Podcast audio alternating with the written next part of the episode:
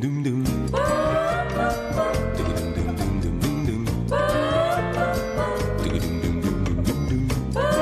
Onda Cero, Noches de Radio, Carlas Lamelo.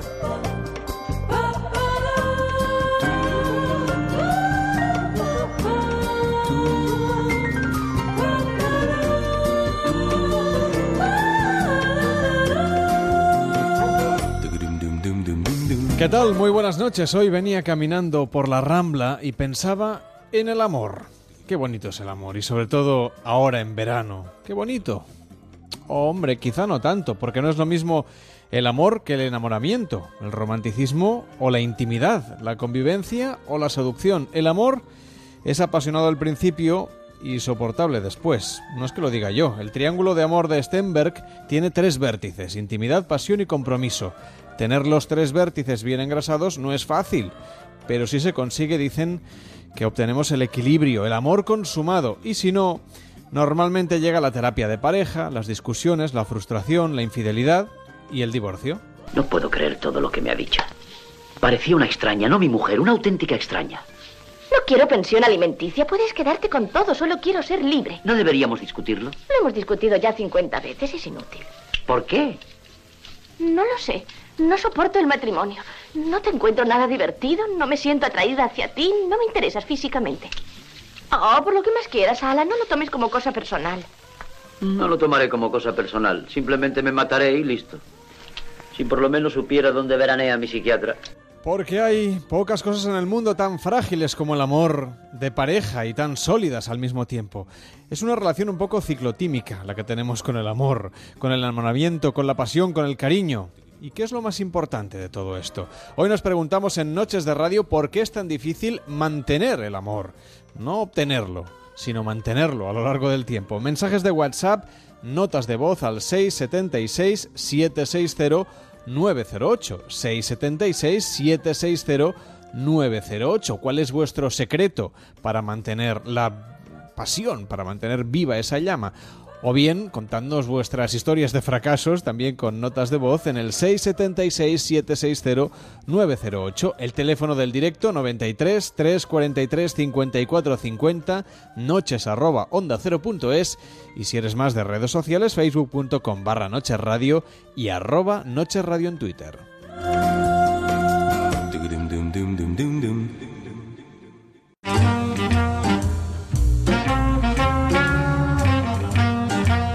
El cóctel de esta noche.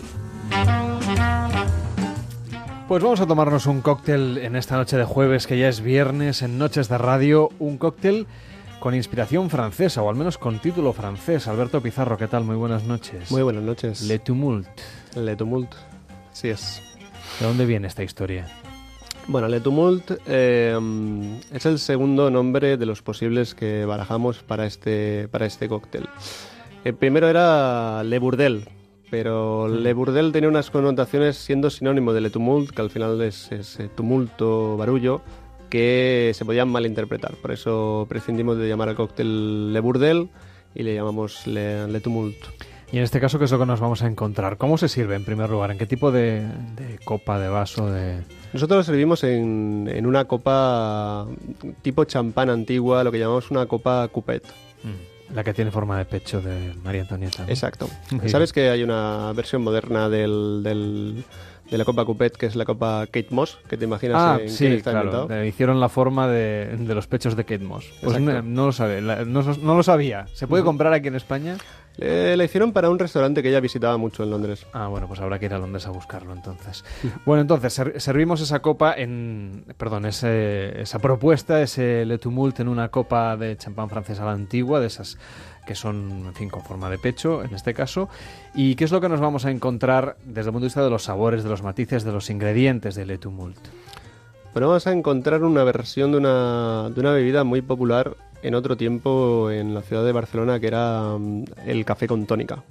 Café con tónica. El café con tónica. Algo que en lugares como Cafés El Magnífico aquí en Barcelona se ha recuperado y se, y se sirve. Pero el café con tónica era muy popular hace tiempo.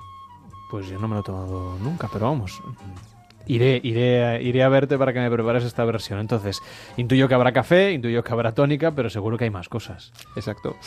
Mira, nosotros hemos, hemos hecho algo a, caballo entre ese café con tónica y un carajillo de, ron, porque uno de los ingredientes es el ron, o mejor dicho, son dos, dos tipos de rones. Uno es un ron de origen de Martinica, eh, que tiene ese origen francés, que de ahí le viene el nombre, es la base del cóctel este, este ron agrícola, ron de Martinica y viene mezclado con otro tipo de ron, un ron colombiano, un ron que se llama Coloma, que de hecho envejece en las barricas de licor de café de la marca Coloma, que es una marca muy, muy popular en, en, Colombia. Entonces tenemos esta mezcla de dos tipos de ron, uno un poco más fuerte a caña de azúcar, el otro que, que ha tomado este sabor a café. Lo mezclamos con lo que nosotros llamamos un preparado de café. Este preparado de café tiene café, café de, Costa Rica en este caso, que nos da unas notas especiadas, unas notas que nosotros buscábamos en el cóctel, una acidez también. Sirope de tónica, un sirope de la marca Bon Vivant, que es un sirope con sabor muy, muy, muy conseguido a, tónica, porque tiene incluso tiene quinina. Y lo endulzamos un poco con, melaza. Con la, melaza nos aporta unas notas dulces, pero también un punto amargas a, regaliz también y, nos complementa mucho lo que es este, este cóctel. Al final es un café con tónica, pero esa tónica no es lo que se espera. No, no, es una tónica con burbujas, sino que es un concentrado, es un sirope de tónica. Nos decías que todo viene de la tradición de consumir café con tónica. ¿En qué contexto se tomaba el café con tónica? ¿El tradicional? Y no sé si es mm. solamente eso, café y tónica. Creo que de hecho Ronaldo cuando jugaba en el, en el Barça se aficionó mucho a esa, a esa combinación aquí. Lo hemos podido encontrar con tónica, eh, lo hemos podido encontrar con agua con gas, lo hemos podido encontrar incluso con, con refresco limón tipo el Sprite o, o 7-Up. Tengo que decirte que particularmente nunca lo probé en su época, eh, en la época que lo conocí, quiero decir. Tampoco es una vida que a priori me atraiga demasiado si no es esta versión que nosotros hemos creado, que sí que satisface mucho a los clientes que, han venido a Bobillín y lo han probado. Bueno, parece que ser, estoy leyendo por aquí, que por internet, que es una ah, cosa que se ha vuelto a poner muy de moda. Entonces supongo que vosotros recogéis ese ese testigo y para este fin de semana que empezará dentro de unas horas proponemos este Le Tumult de la mano de quien se encarga de preparar los cócteles en el Bobby de Barcelona. Gracias Alberto, hasta la próxima, buenas noches. Buenas noches. En Onda Cero, Noches de Radio, Carlas Lamelo.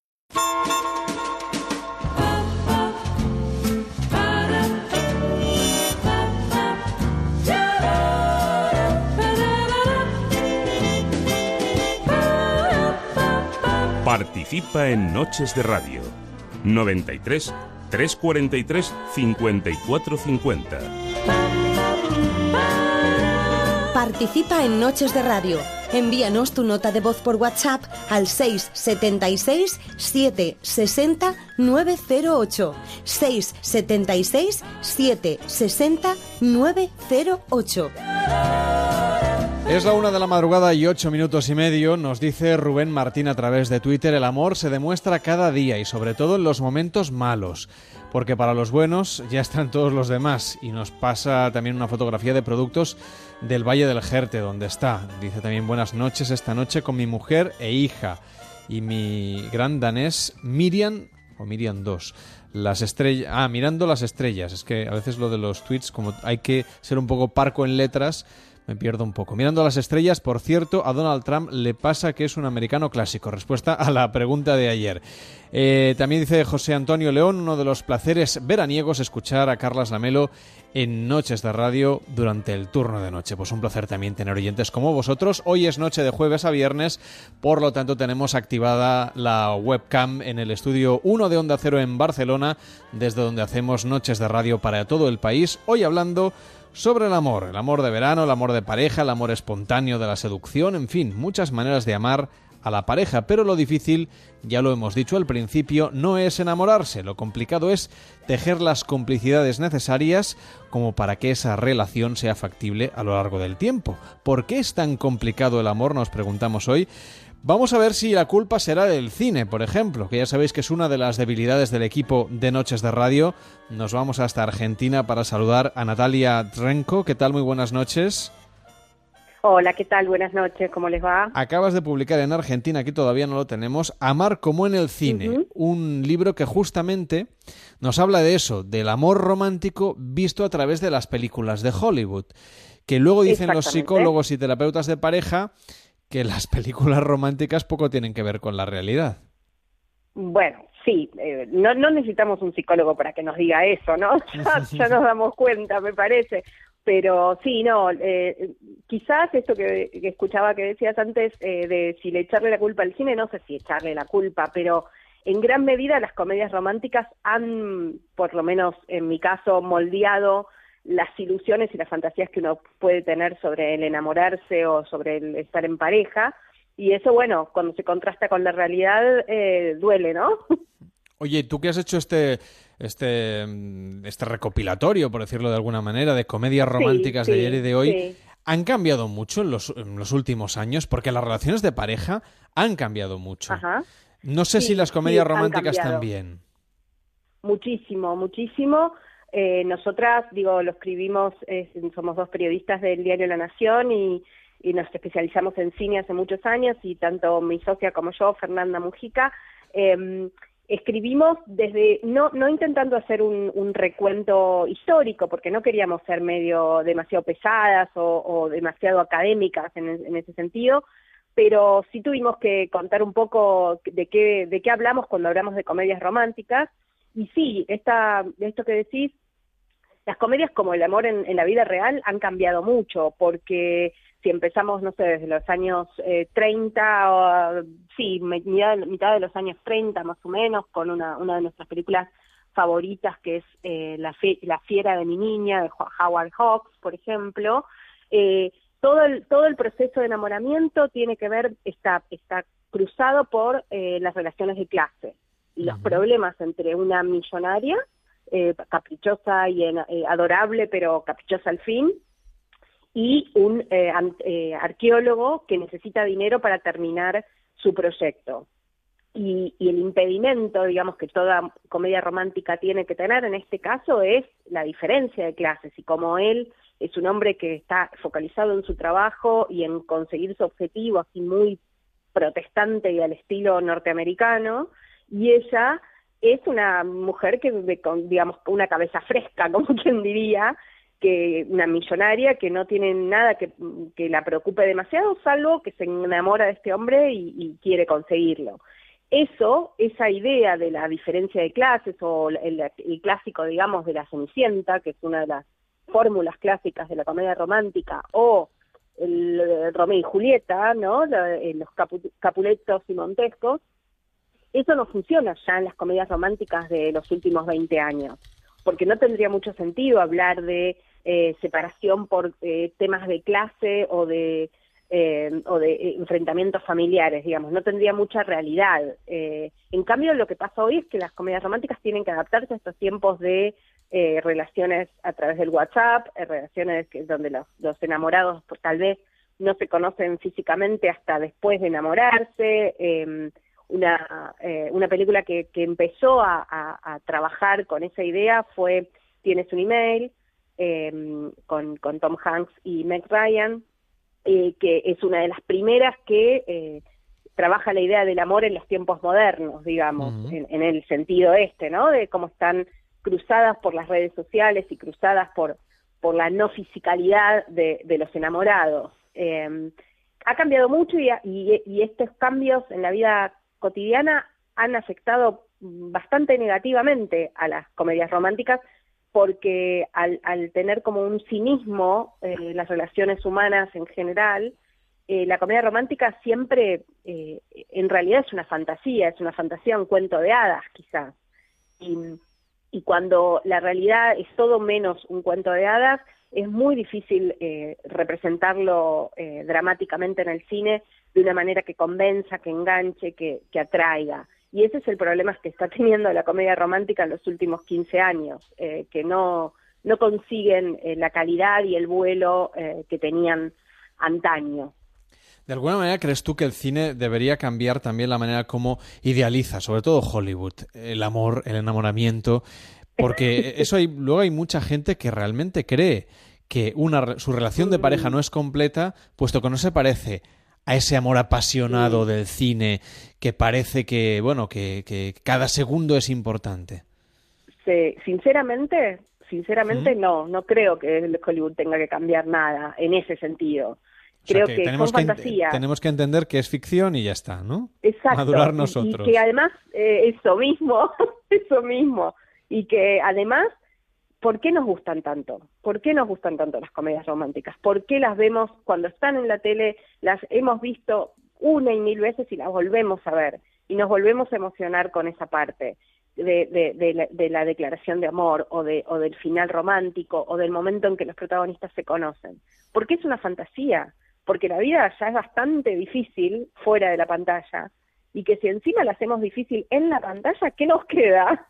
Podéis mandarnos vuestras notas de voz al 676-760-908 y comentar en directo lo que estamos comentando hoy. ¿Por qué cuesta tanto mantener el amor? O todo lo contrario, quizá para vosotros es muy sencillo. 676-760-908. Pues después de cinco años de relación, eh, me he dado cuenta de que siempre, siempre, siempre hay alguien que quiere más. Uno de los dos siempre es el chinito que tira del carro, por así decirlo.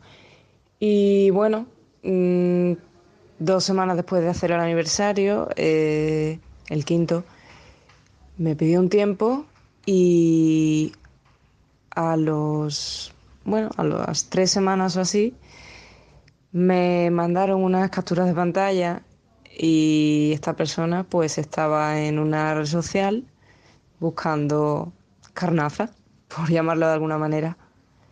Así que, bueno, supongo que no es el mejor testimonio de lo que es el amor, pero sí que, sí que de, esto lo que he aprendido es a que mejor un 50 por 50-50 que un 80-20 o un 90-10. Es cosa de dos. Participa en Noches Envíanos tu nota de voz por WhatsApp al 676 760 908. 676 760 908. Es la una de la madrugada y 17 minutos, las 12 y 17 en Canarias. Recuerda que como hoy es noche de jueves a viernes, además de escucharnos, puedes vernos en la webcam que tenemos en el estudio de Noches de Radio. Solo tienes que entrar a facebook.com barra Noches Radio y allí tienes la emisión en directo a través de Facebook Live. facebook.com barra Noches Radio. Si quieres ver lo que pasa en el estudio, pues aquí tenemos la webcam encendida. Quiero saludar también a Marisa Navarro. ¿Qué tal, Marisa? Buenas noches. Hola, buenas noches, Carlos. ¿Qué eh, tal? Eres autora del libro La medicina emocional. Nos comentaba Natalia que quizá lo, importante no es que Hollywood cambie, sino que cambiemos nosotros los ojos con los que vemos estas películas románticas. ¿Cómo lo ves? Bueno, eh, es que realmente lo que tendríamos que hacer es diferenciar entre la fase del enamoramiento y la fase que yo denomino amor sereno.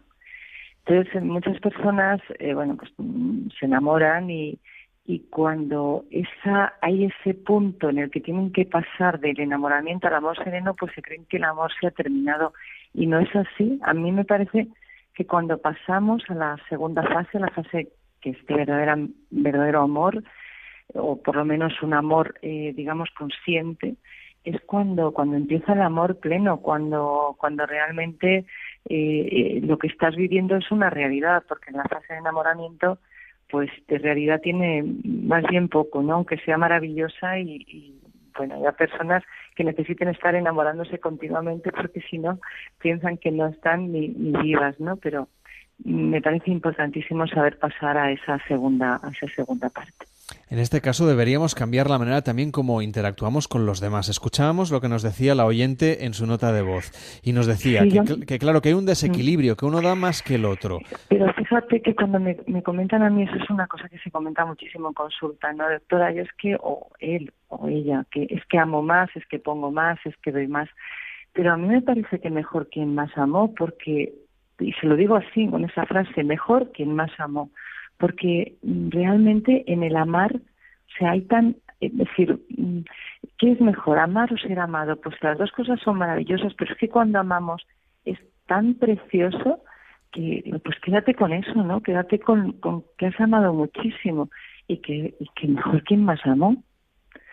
digo eso mis pacientes y la verdad es que les reconforta mucho, pero es que lo pienso realmente así. Claro, ¿por qué nos cuesta después de una ruptura pensar que estuvimos perdiendo el tiempo dándonos hacia la otra pareja si luego el resultado no ha sido el que esperábamos? Pero no, no, no es una pérdida de tiempo, estamos aprendiendo. Siempre hay que tener ese concepto del aprendizaje, ¿no?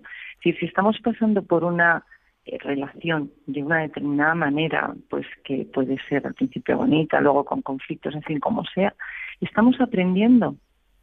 Y si lo miramos de esa manera, cuando llegue una próxima relación, que si estamos abiertas, abierta a tenerla, es muy posible que la vamos a tener, pues vamos a haber aprendido muchas cosas y eso nos va a servir para esa segunda, para esa segunda relación.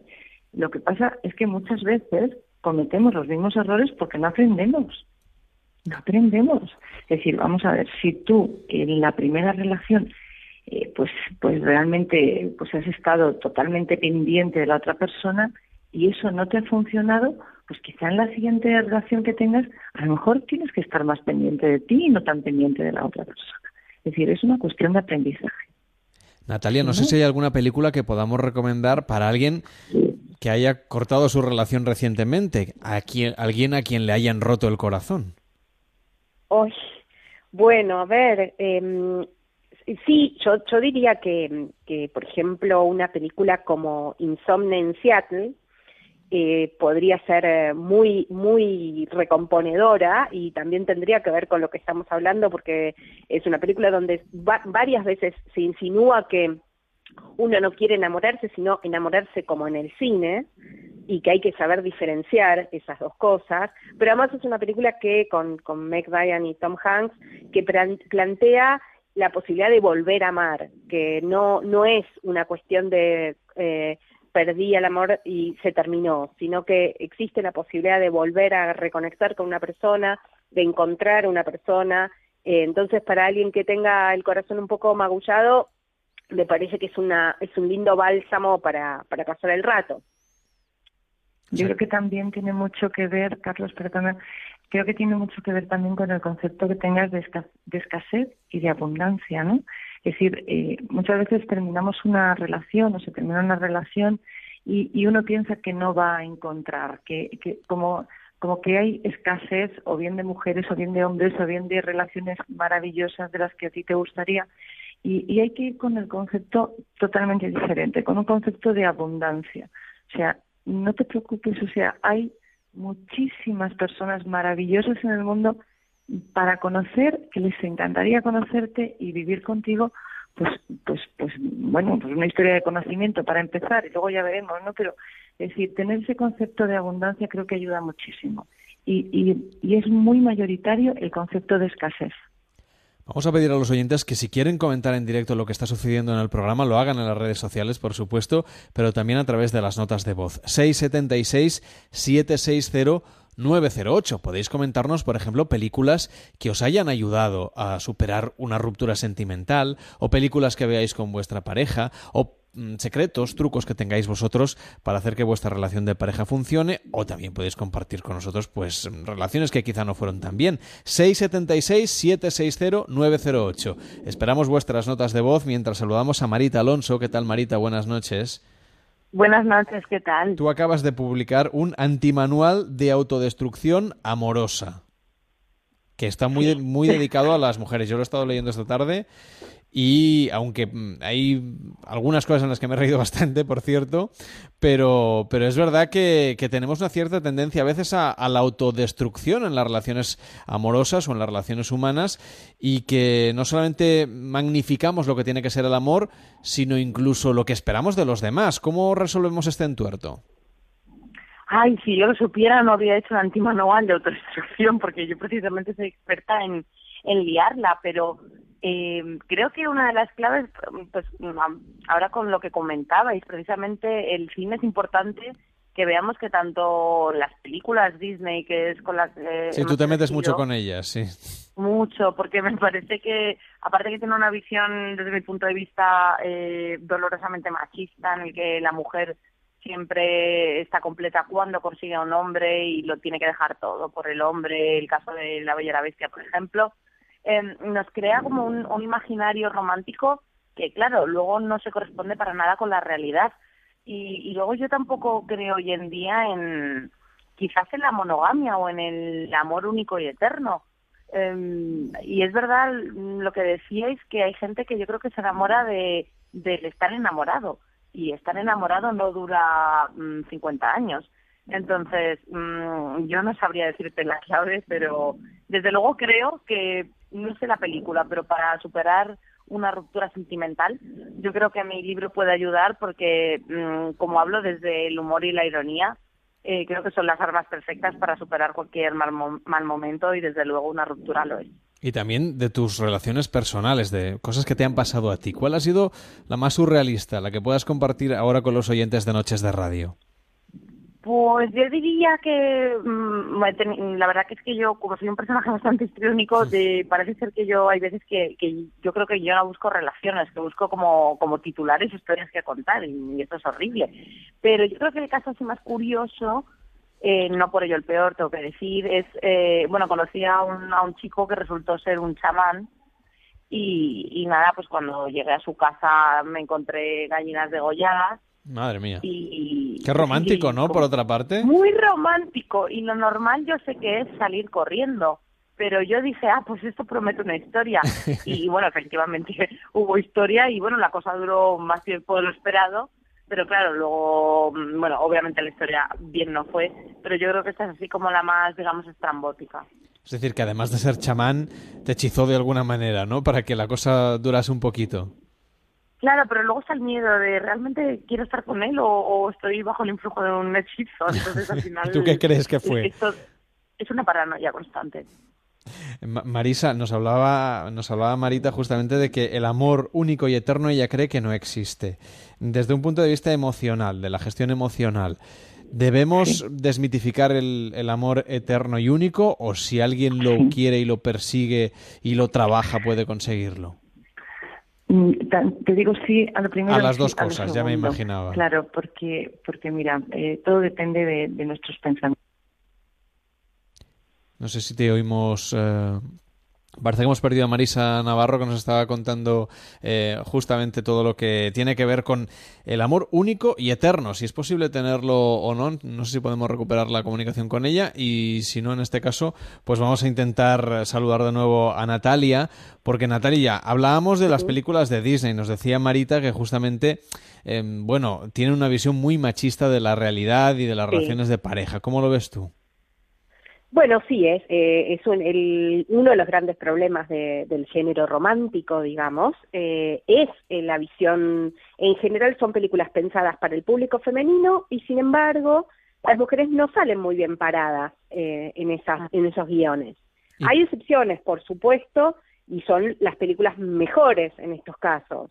Em, yo acuerdo con que, que Hollywood tiene como una mirada eh, a veces demasiado machista y demasiado em, pequeña y estrecha sobre lo que es una mujer y lo que una mujer busca en el amor o en la, o en la pareja o, o, en su realización personal en general. Em, también es cierto que no hay que ser tan eh, extrema y que tampoco le podemos pedir tanta realidad cuando, a, a, a, un género como la comedia romántica cuando no se lo pedimos, por ejemplo, al género policial, al drama, al, al género bélico. Bueno, pero quizá porque nosotros, eh, la mayoría, no somos ni soldados, ni somos mm, eh, detectives privados, ni tampoco asesinos en serie, ¿no? Pero, no, pero enamorarnos nos podemos... Tampoco... Tampoco la mayoría vive en New York y es publicista ah, y tiene este, una mansión en San Francisco y sin embargo son las películas que vemos. Em, la, realidad es que, que eso, eh, digamos, el problema es cuando empezamos a pensar que la solución para la vida de una mujer, y creo que a eso se refería Marita, es encontrar un hombre, cualquier hombre, ah. y, y, formar una pareja, cualquier pareja. Ese es el problema, y ese es el problema cuando las películas nos venden ese, e, ese buzón, esa historia.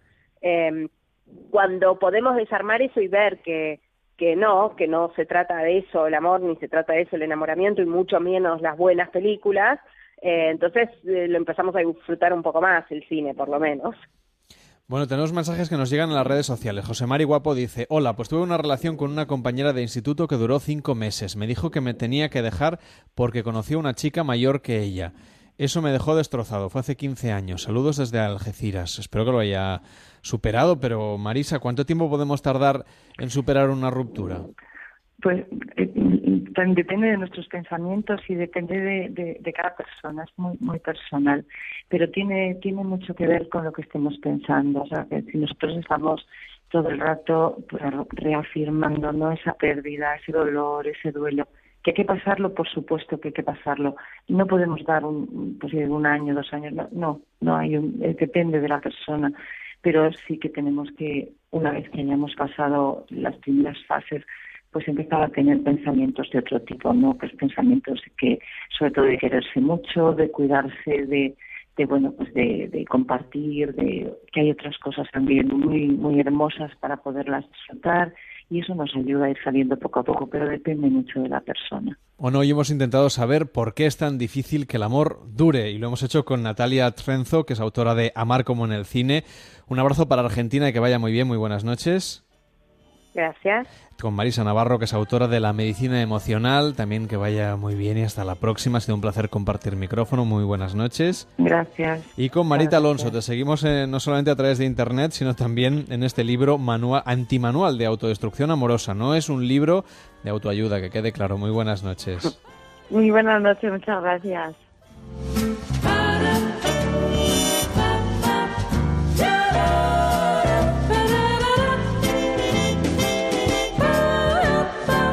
Participa en Noches de Radio. Envíanos tu nota de voz por WhatsApp al 676 760 908. 676 760 908. Oh baby, baby, how was I supposed to know that something wasn't right here? Oh baby, baby, I shouldn't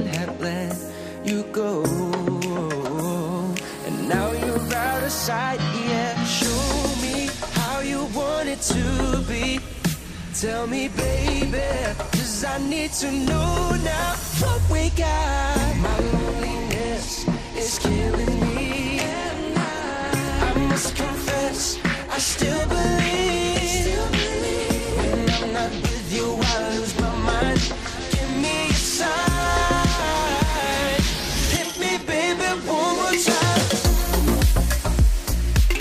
Una de la madrugada y 32, son las 12 y 32 minutos en Canarias y ya sabéis que hoy es jueves, madrugada de jueves a viernes y por lo tanto nos podéis ver además de escucharnos en facebook.com barra noches radio. Tenemos un Facebook Live en marcha para que nos podáis ver.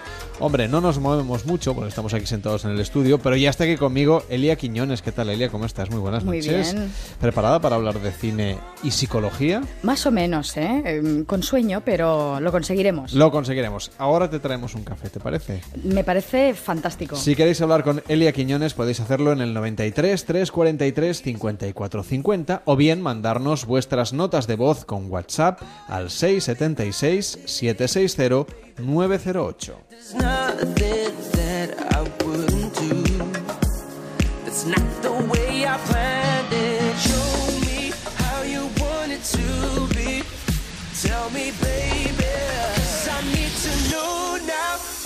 Este verano, Noches de Radio con Carlas Lamelo.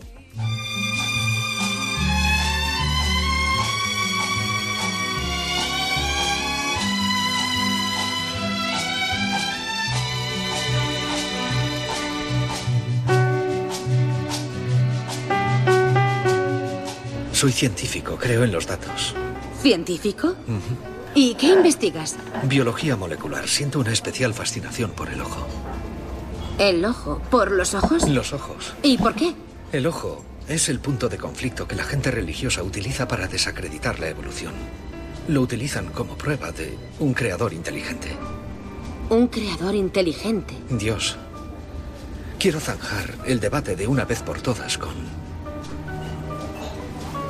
claros y concisos datos. Datos de cada etapa de la evolución del ojo. ¿Por qué tanto empeño en negar la existencia de Dios? ¿Negarla? ¿Es que alguien ha conseguido probar su existencia?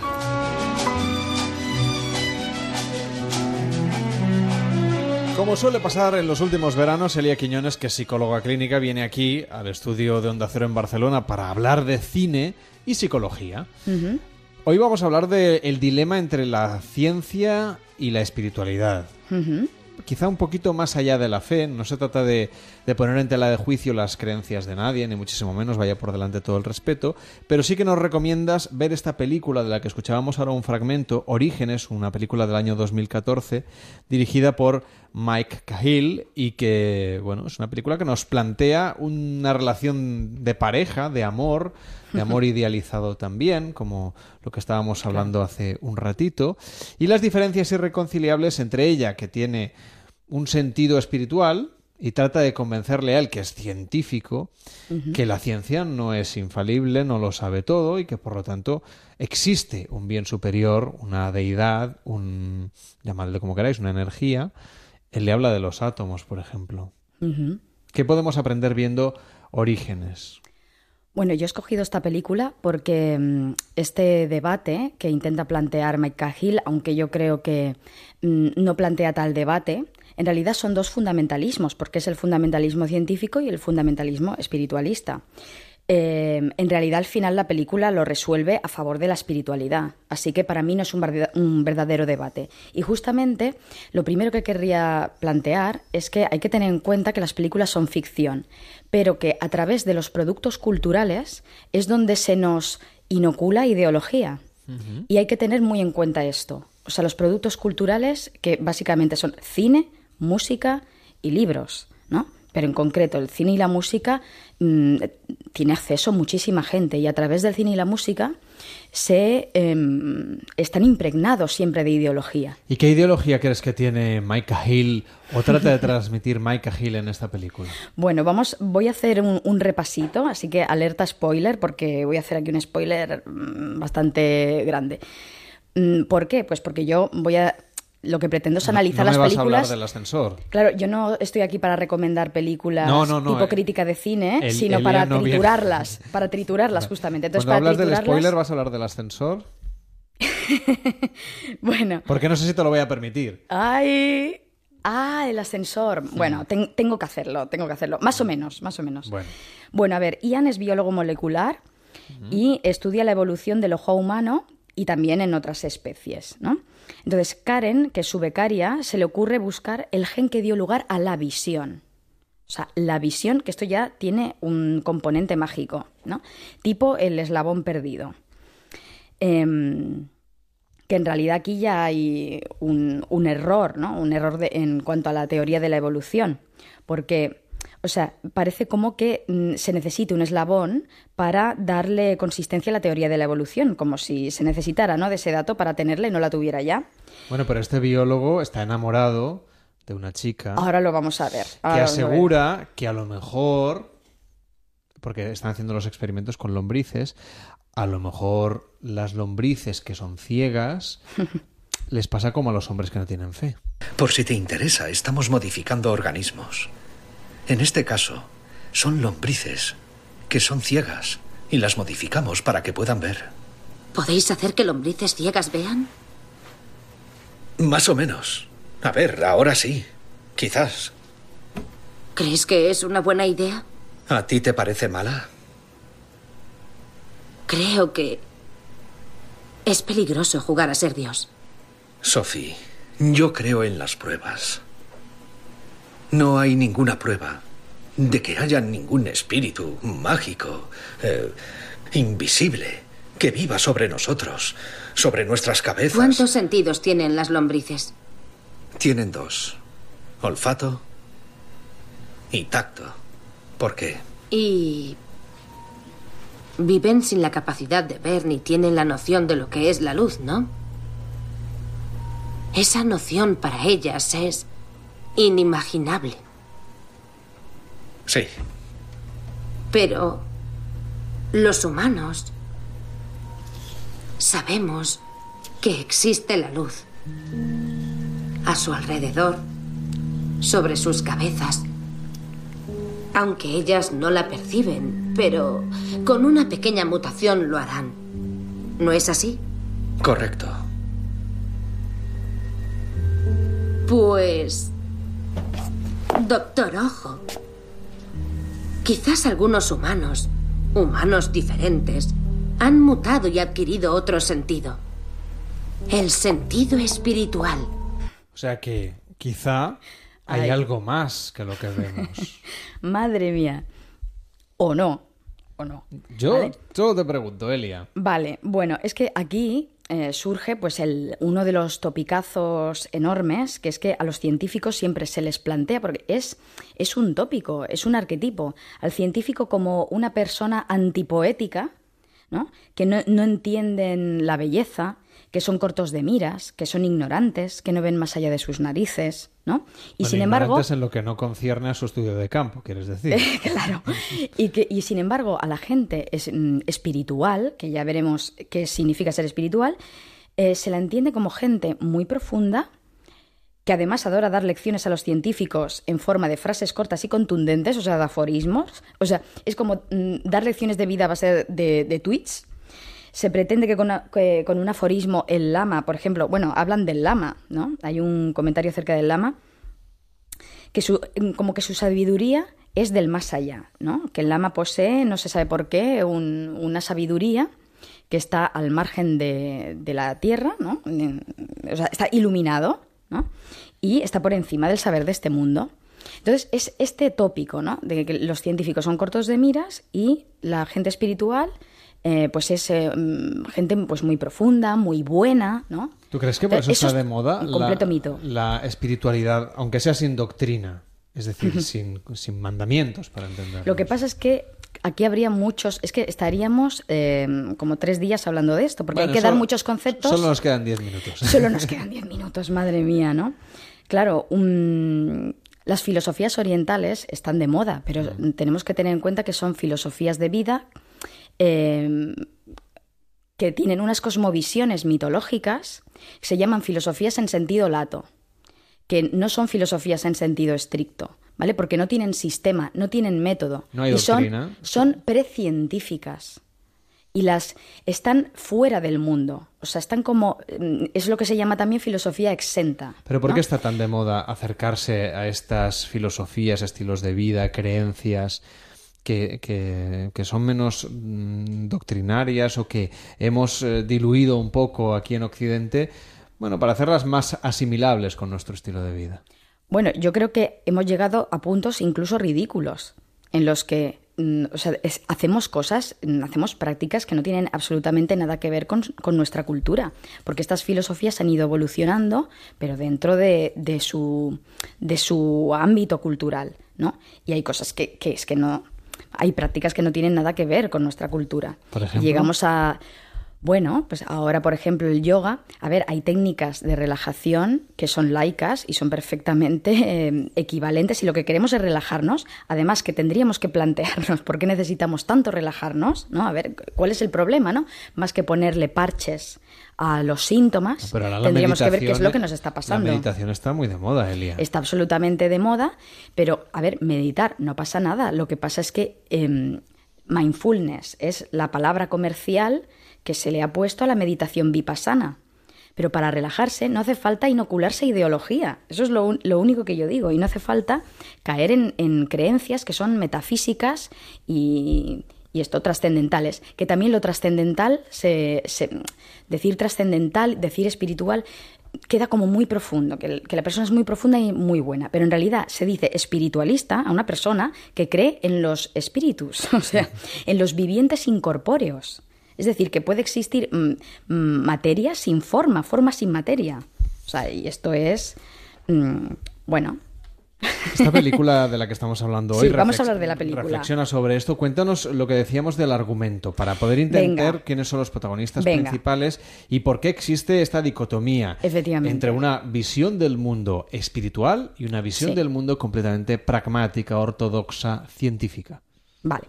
Bueno, a ver, em, como hemos dicho, Ian es biólogo molecular, está estudiando la evolución del ojo humano y otras especies, y Karen es la becaria. Entonces, Ian tiene un día una especie de alucinación en la que, ¿qué pensarían los psiquiatras de esto?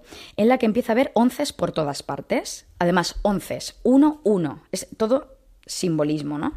Y eso le conduce a unos ojos en un cartel publicitario, que serán los ojos de Sophie, ¿vale? Sophie es una chica que tiene unos ojos preciosos eh, y que, bueno, es muy espiritual y muy New Age, ¿no? Como diríamos ahora. Y tiene una relación con ella amorosa, muy intensa, y al final muere trágicamente, ¿vale? Que esto es lo que Ese tú decías del ascensor, ¿no? Este es el es spoiler. el spoiler. Muere trágicamente, pero bueno, tampoco es que sea uff. Hombre, Bueno, pero a ver, hay a mí que me ha verla dejado igual. un poquito impactado. A ver, es que el tipo de muerte es muy trágica y muy impactante. Vale. Y lo hacen para eso, que esta, por eso he traído también esta película, porque es muy bonita y muy intensa y muy romántica. Entonces, estas películas, que es la belleza, justamente entra por los ojos. Es como, como la sangría, que bebes sangría y estás borracho, o sea, en un momento, ¿no? Pero es Te- verdad que es una película muy sola, romántica ¿eh? y de repente hay... Entonces te vas tragando ideología sin saberlo con toda esta belleza, ¿no? Y tiene una fotografía preciosa esta película, pero las, las que te están metiendo son buenas, ¿no? Entonces, si no tenemos un aparato crítico reflexivo, un, un criterio propio bien formado, se nos cuelan, se nos cuela la ideología. Entonces, sigo. Entonces, eh, bueno, muere trágicamente, cosa que es fantástica para el romanticismo, como siempre decimos. Romeo y Julieta. Romeo y Julieta, los amantes del Titanic, tienen que morir para que el romanticismo permanezca, porque la realidad si no les trituraría, porque esos amores son tan incompatibles con la realidad, no son operativos en la realidad. Entonces, al morir, queda intacto el amor romántico tal cual, ¿no? Si no, la vida real en sí ya se, ya se encargaría de, de desromantizar el amor, ¿no? Entonces, pasado el tiempo de la muerte de Sophie, Ian inicia una relación con Karen, con la becaria, ¿no? La del Eureka, que esto siempre es muy fotogénico, ¿no? He encontrado la vía para encontrar... Bueno, entonces se casan y tienen un niño. Entonces le hacen un registro de los ojos al niño y coinciden con los de un señor. Uy, ha habido un error del programa. ¿Qué ha pasado aquí? Entonces buscan en una base de datos patrones de ojos que coincidan con los ojos de Sophie y encuentran a una niña de tres años. Que, o sea, su patrón coincide con los ojos de Sophie. Adivina dónde la encuentran. Tachan en la India. no me digas, en la India tenía que ser. Entonces, se supone, se sugiere que se trata, por lo tanto, de su reencarnación. No. Entonces, ¿qué encontramos aquí? Pues topicazo número uno, que el ojo es el espejo del alma, ¿no? ¿Y el alma qué es? Pues el alma es, hablamos de trascendencia, ¿no? Pues es un doble espectral que trasciende a la muerte. Pero es que esto es creencia, no es evidencia. ¿no? Esto es, pero mucha gente lo, lo- lo entiende como que es algo Pero absolutamente la real. espiritualidad ya tiene eso. la creencia, ya, por claro. encima de la evidencia. Evidentemente, pero ella le apela a él como que lo suyo es creencia también, ¿no? Bueno, vamos a ver. Entonces, topicazo número dos. La India como destino espiritual, paraíso en el que el individuo occidental encontrará todas las respuestas. Ya está. O sea, hay que irse a la India a encontrarse, ¿no? Luego ya verás lo que te encuentras, pero bueno. Hipótesis sacada de la manga, que es posible que a través del iris podamos saber si nuestra alma ha ocupado antes otro cuerpo, al ser lo único que, que permanecería invariable. Pero bueno, esto es una hipótesis completamente sacada de la manga y... Es ver, ficción, Es ficción, es eh, Sabía que me ibas a decir, es ficción, Elia. Pero ahí queda, ¿eh? Cuidado. Ahí queda el pensamiento mágico, como que mucha gente se cree las pelis, de verdad. Y, y cree en la tesis de- del, del director. Luego, hay un narcisismo místico, que aquí eh, apunto mi concepto de psicología, un narcisismo místico a todos los niveles, ¿eh? O sea, pobres científicos que intentan conocer lo que es de orden sagrado. Juegas a ser Dios. Para que meterse Lo en que eso, no ya, se- lo, ya lo decía el corte de voz. lo que no se puede saber. Pero cuidado, que nosotros sí que lo sabemos. O sea, cuidado, que aquí tenemos el científicos. O sea, aquí los espirituales sí que lo sabemos. Vosotros no sabéis nada, pero nosotros sí. Eh, bueno, entonces, luego hay otra cosa que me hace mucha gracia como psicóloga y es que eh, hay un momento en que se hacen, eh, le hacen test al niño, le hacen, le hacen un test, ¿vale? Bueno, pues es una situación de absoluta tortura. O sea, la escena es como si fuera una tortura. Entonces, ¿qué es, ¿cuál es la imagen que están dando de los test? Pues como que son absurdos, primero, los test son absurdos, no Los valen test para que nada. hacéis vosotros los psicólogos. Los test científicos, los test de los científicos, los test de los psicólogos son absurdos, son malos, malísimos y hacen llorar a los niños. Bah, Directo al corazón, porque claro, o sea, ergo la ciencia es mala, mata la magia y la naturalidad. que está representada por los niños, la inocencia, ¿no? ¿Cómo nos vas a quitar la inocencia? Malvados, ¿eh? O sea, entonces, todo esto se va quedando, se va quedando. Luego, el destino, el mito de las almas gemelas. Nos conocemos de una vida pasada. O sea, esto de los once, que podría ser para cualquier psiquiatra un signo de esquizofrenia casi, se ve como algo súper romántico. Pongámonos los anillos. No quiero, da mala suerte. Yo no creo en la suerte. Pero sí creo que nos conocemos desde siempre. ¿En serio? Sí. ¿Sabes cómo? Cuando se produjo el Big Bang, todos los átomos del universo se mezclaron en un punto muy pequeño que explotó y se expandió. Así que mis átomos y tus átomos estaban juntos entonces y probablemente se hayan mezclado varias veces en los últimos 13,9 mil millones de años. Mis átomos ya conocían a tus átomos. Y se han conocido desde siempre. Mis átomos siempre han amado a los tuyos. ¿No te parece romántico y bonito? ¡Qué pastel de átomos! A ver, David Sarvalló, como experto en átomos. En átomos, sí. Por favor. En amor. Ay, a mí me ha gustado. A mí sí. Eh, Qué bonito que los Oh my átomos. God. ¿Cuántos átomos debe haber? O sea, y todos se conocían entre ellos. Hay que ver, ¿eh? Es muy complicado eso. Hace una analogía con el Big Bang muy interesante porque el Vaticano aprueba la teoría del Big Bang. Sí, ¿Por qué recientemente, será? recientemente por, ¿Por qué cierto. será? Pues porque algo de mágico tendrá. El que el Big Bang... Que claro. Evidentemente. Es que nos lo tragamos todo, de verdad. Yo estoy aquí para, para machacar. Bueno, otra cosa. Al científico continuamente le están interpelando sin ningún tipo de pudor acerca de por qué no cree, por qué no es religioso, por qué no crees en Dios, como si lo normal fuera serlo. O sea, lo normal es creer en Dios y lo abyecto es no serlo. Quizá O sea, en el imaginario de Micah Hill, sí. y hay que justificarse continuamente y hay que dar explicaciones de mil tipos de por qué eh, un ateo, por qué es ateo. ¿no? Tiene que dar argumentos de todo tipo, ¿no la conocerse todas las, de- todas las ¿No falacias. te da la sensación de que ahora, en una sociedad como la nuestra, la cuestión es a la inversa? Es decir, el que tiene que dar explicaciones es el creyente. ¿Qué va? ¡Uy! Madre mía, ojalá. Ojalá. ¿Qué va? Es al revés. Estamos, nuestra sociedad, al menos Occidente, Barcelona, ya podemos decir, España, estamos somos completamente crédulos.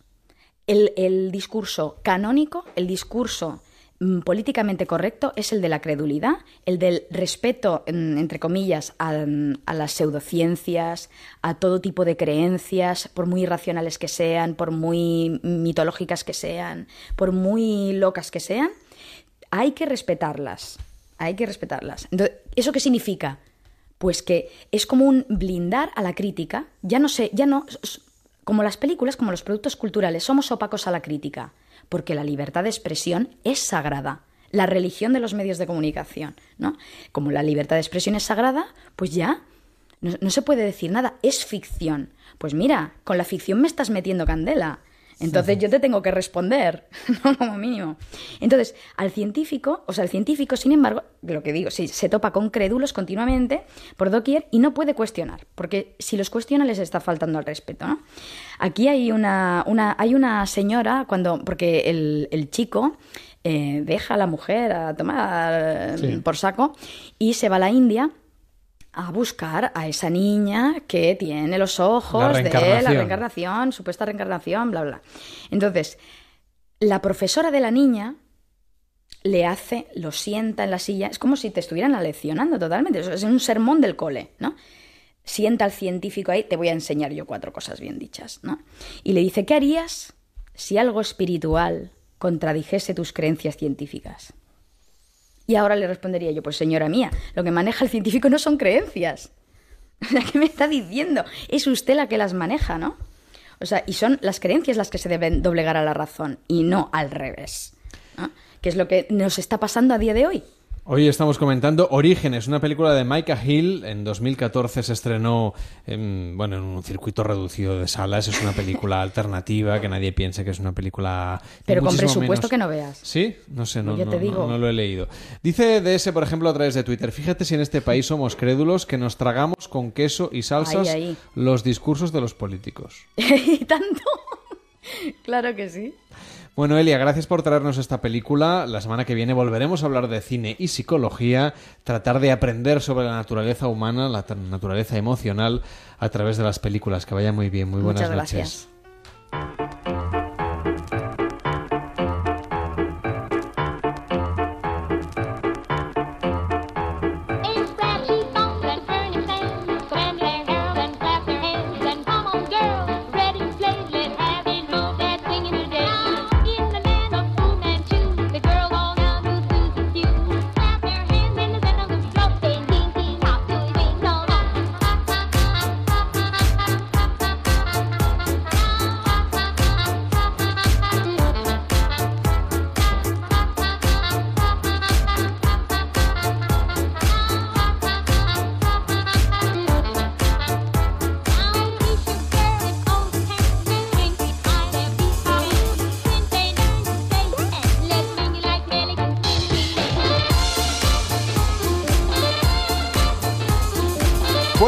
Cuatro minutos y medio serán las dos de la madrugada, será la una en Canarias. Esto es Noches de Radio en Onda Cero. Nos puedes mandar un mensaje de voz con tu WhatsApp al 676-760-908. 676-760-908. Por cierto, también nos puedes ver a través de Facebook Live, entras en facebook.com barra o en arroba Noche Radio a través del Twitter para poder vernos en directo, saber lo que está sucediendo ahora mismo en este estudio. ¿Por qué? Pues porque hoy es jueves, la noche de jueves a viernes es cuando activamos la webcam aquí en el estudio y además en un ratito vamos a hablar de juguetes eróticos, así que no te lo pierdas. Bueno, juguetes. Son armas de destrucción masiva en algunos casos, David. Sí, yo he visto esa maleta y creo que me voy a quedar al otro lado de- del cristal, ¿eh? Por si, por si duele. Bueno, atención a los nombres de lo que vamos a, A ver. conocer hoy. Gladiator, Spartacus y otras cosas de gladiadores. Muy bien, Gladiadores sexuales. Por cierto que la película de esta noche va a ser Gladiator y, y ha sido pura casualidad. Sí, sí. No tenía nada que ver con una cosa con la otra, pero aquí lo ligamos todos. Le vas a falta. preguntar a Elia si le gustan las películas de... Gladiadores. Demasiada testosterona. Bueno, facebook.com barra Noche Radio. Si quieres vernos en directo a través de Facebook Live, Elia, tenemos a alguien que quiere saludarte. Onda, no me digas. Claro. Por supuesto, Carles. Vengo desde Cantabria, llevo pues toda la noche escuchándoos porque me apetecía mucho saludar a, a Elia Quiñones. Elia, yo te sigo desde Cantabria y te he traído pues anchoas. Pensaba que iba a decir usted que le sigue desde el 3x4. Sí, que también como a Julia. Y le- aquí tengo unas anchoas y unos sobaos para que, bueno, los comamos entre todos. Luego mm, va a costar hablar. Es porque- ideal para hacer radio. Sí. Anchoas y sobaos. Y Juntos, además. Sí, sí, juntos. Uno de cada. Vas haciendo uno y el otro. Eso es uno y el cocina otro. fusión. Lo demás son tonterías. ¿Por qué te crees que cuando voy a la sexta noche, después de cada pregunta, hay como 200 minutos de publicidad? Porque claro, te- tenemos que recuperarnos. Es que es maravilloso. Bueno, te- aquí tengo una lista, Carles, no sé si nos dará tiempo, con las 2.500 propuestas que tengo para que España salga de la crisis. Yo creo que con 2073 ya, Bueno, ya haremos. Un hombre con ideas, ¿eh? Muy bien, muy bien. Sí, voy a tener que, que quitar unas cuantas porque las llevaba todas aquí aprendidas. Bueno, igualmente cuando quieras me lo preguntas. Sí, usted vaya haciendo tweets. Se Bien. sienta en una esquina, va haciendo tweets. Hacer y... política a base de tweets. Esto Claro, mola. sí, está muy de moda. O sea que tengo que dividirlo todo en 140. ¿Cuántos son? Eh, ¿Cuánto- Sí, cuán- 140 caracteres, son 2000. barbaridad! No, hombre, pero cada propuesta un tweet Cada propuesta un tuit. le, le da para llegar a las siguientes elecciones. ¿A qué hora termina este programa? A las 4, pero puede usted seguir todo, todo el día. Bueno, yo lo intento. Aquí Porque os, la radio no se apaga nunca. aquí os sigo escuchando, ¿eh? Muy bien. Oiga, muchísimas gracias por venir. A vosotros, majos. Bueno, por cierto, que llegan las noticias de las 2 de la madrugada, será la 1 en Canarias, nos pondremos al día de lo que sucede en el mundo y a la vuelta, además de irnos a Galicia para comentar Gladiator, que es la película de esta noche, también tendremos la oportunidad de visitar Villa Joyosa para disfrutar de sus fiestas de moros y cristianos. Es decir, tenemos un programa con un poquito de todo. Y también gladiadores, como hemos dicho. Además, aprenderemos a ligar con Luis Tejedor, que está preparando unos cursos de seducción en verano. Si No tenéis me dudas y queréis aprender a ligar, mandándonos un correo a noches@ondacero.es. Dice Rubén a través de Twitter, el amor en sí es una utopía, lo que existe siempre es el amor-odio. Bien llevado en pareja. Nos enfadamos, nos reconciliamos y siempre respeto. Elía, como psicóloga y terapeuta de pareja, eso no es del todo amor-odio, ¿no? Bueno, hay un poquito de todo. ¿Sí? En el amor, el amor contiene muchas cosas. Es una caja desastre donde hay, hay de todo. Como la caja de Forrest Gump de bombones. En una pareja no solo hay amor, podemos decirlo. ¿Qué Lo dejamos decir? así. ¿Qué quieres decir Que hay muchas cosas, hombre. Hay Sexo, muchos ¿no? intereses. También. La vida es como una caja de bombones. Nunca sabes el que te va a tocar. Bueno, lo que nos toca ahora es irnos a las noticias. A la vuelta, muchas más historias aquí en Noches de Radio. Mándanos tus notas de voz al 676-760-908. 676-760-908. Hasta ahora mismo.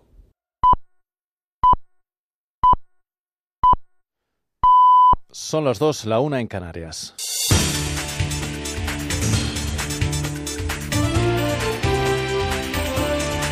Noticias en Onda Cero.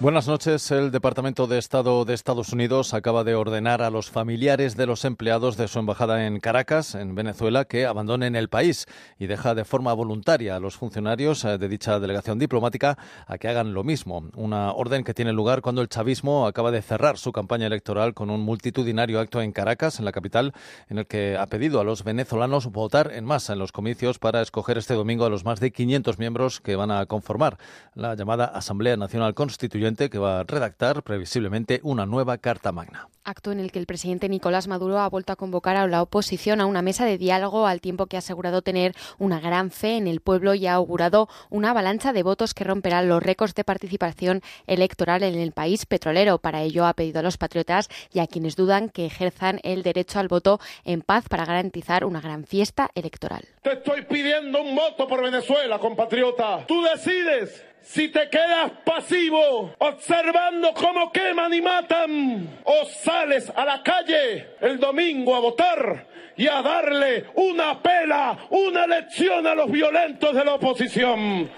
Han sido dos días de huelga en el país que han dejado un saldo de al menos cinco fallecidos y mm, hay además convocada para este viernes una gran marcha en Caracas que, por cierto, el gobierno ha prohibido. Aquí en nuestro país, eh, el Ejecutivo ha enviado un nuevo requerimiento a la Generalitat de Cataluña para que le dé los eh, certificados de que ninguna partida pública se estaría destinando al referéndum que la Generalitat quiere celebrar el próximo 1 de octubre y afirma que lo hace ante la respuesta genérica y obvia dada por el gobierno hasta ahora. El Consejo de Estado ha avalado recurrir ante el Tribunal Constitucional la reforma del reglamento del Parlamento impulsada por las fuerzas independentistas para permitir la aprobación express de las leyes de desconexión y previsiblemente este viernes el Consejo de Ministros aprobará dicho recurso ante, el Tribunal Constitucional. Bueno, pues en las últimas horas también se ha pronunciado el Consejo General del Poder Judicial, que ha avalado a través de un informe el acuerdo del Tribunal Superior de Justicia de Cataluña, que señala que el Gobierno de la Generalitat no puede ejercer labores de inspección de los órganos judiciales. Con los detalles, Seba Llamazares. El Consejo General del Poder Judicial también le dice a la Generalitat que no puede seguir adelante con su proyecto para evaluar los órganos judiciales de Cataluña y acceder a sus sistemas informáticos de gestión procesal. Un plan del consejero de Esquerra, Carles Mundó, contra el que el TSJ de Cataluña ya dictó un acuerdo que hoy la Comisión Permanente del Consejo General del Poder Judicial ha respaldado en un informe en el que se pone el acento en que las comunidades autónomas no pueden reclamar ejercer labores o que materialmente sean actos de inspección de los órganos judiciales. La Constitución atribuye de modo inequívoco al CGPJ la inspección y esos eran los planes de la Generalitat. Programaba enviar evaluadores a los juzgados para que analizaran datos, realizaran entrevistas y accedieran a los sistemas informáticos. Una inspección que no le corresponde.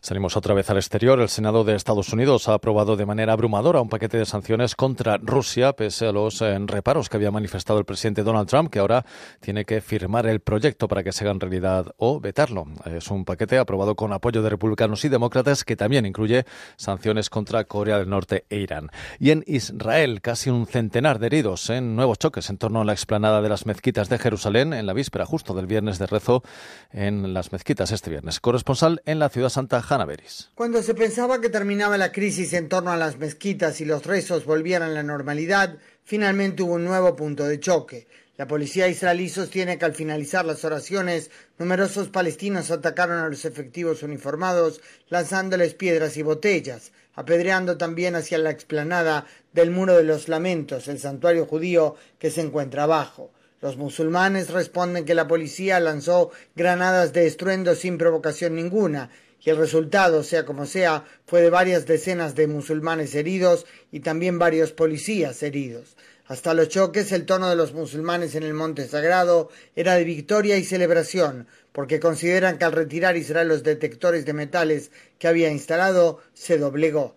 En Jerusalén hay especial alerta de cara a los rezos de mañana, día de plegarias especiales en las mezquitas. Numerosos refuerzos toman posiciones en la capital en medio de gran tensión.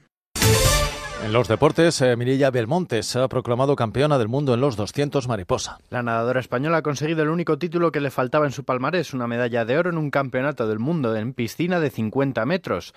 La Belmonte ha finalizado con un tiempo de 2.05 y 26 décimas, mientras que la alemana Franziska Henke lo ha hecho en 2.05 y 39 décimas.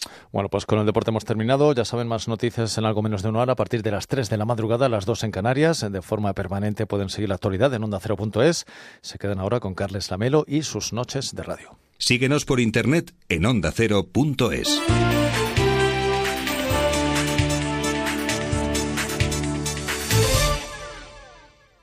Todos los veranos llegan cosas nuevas y sorprendentes, pero ninguna como el nuevo Fusión Series, porque si lo contratas ahora tendrás Juego de Tronos y tus series favoritas para verlas como, cuando y donde quieras. Además, fibra y dos líneas móviles por 45 euros al mes durante tres meses. Cámbiate a Movistar y abre tu vida a algo extraordinario. Movistar, elige todo.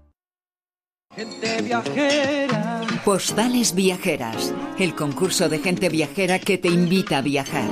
Solo con enviar una postal podrás conseguir fantásticos viajes. Ir a Portaventura con el corte inglés y Tour Mundial.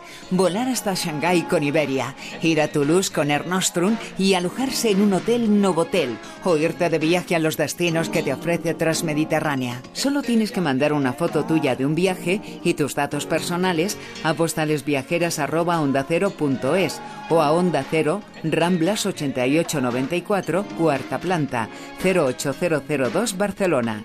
Suerte a toda la gente viajera.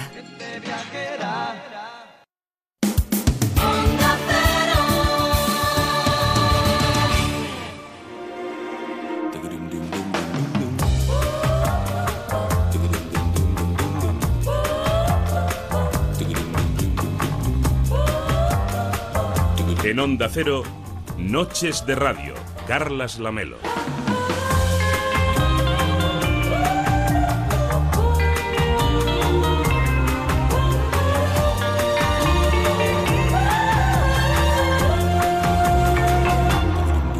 Son las 2 de la madrugada y 7 minutos, la 1 y 7 en Canarias. Esto es Noches de Radio en Onda Cero y tenemos todavía muchas cosas que contaros en esta madrugada. También leer todo aquello que nos comentáis a través de las redes sociales. Dice Rubén a través de Twitter, al principio solo es amor, luego se enfría y como venga algo malo, se acabó todo. Por eso hay tantos divorcios, hay que aguantarse.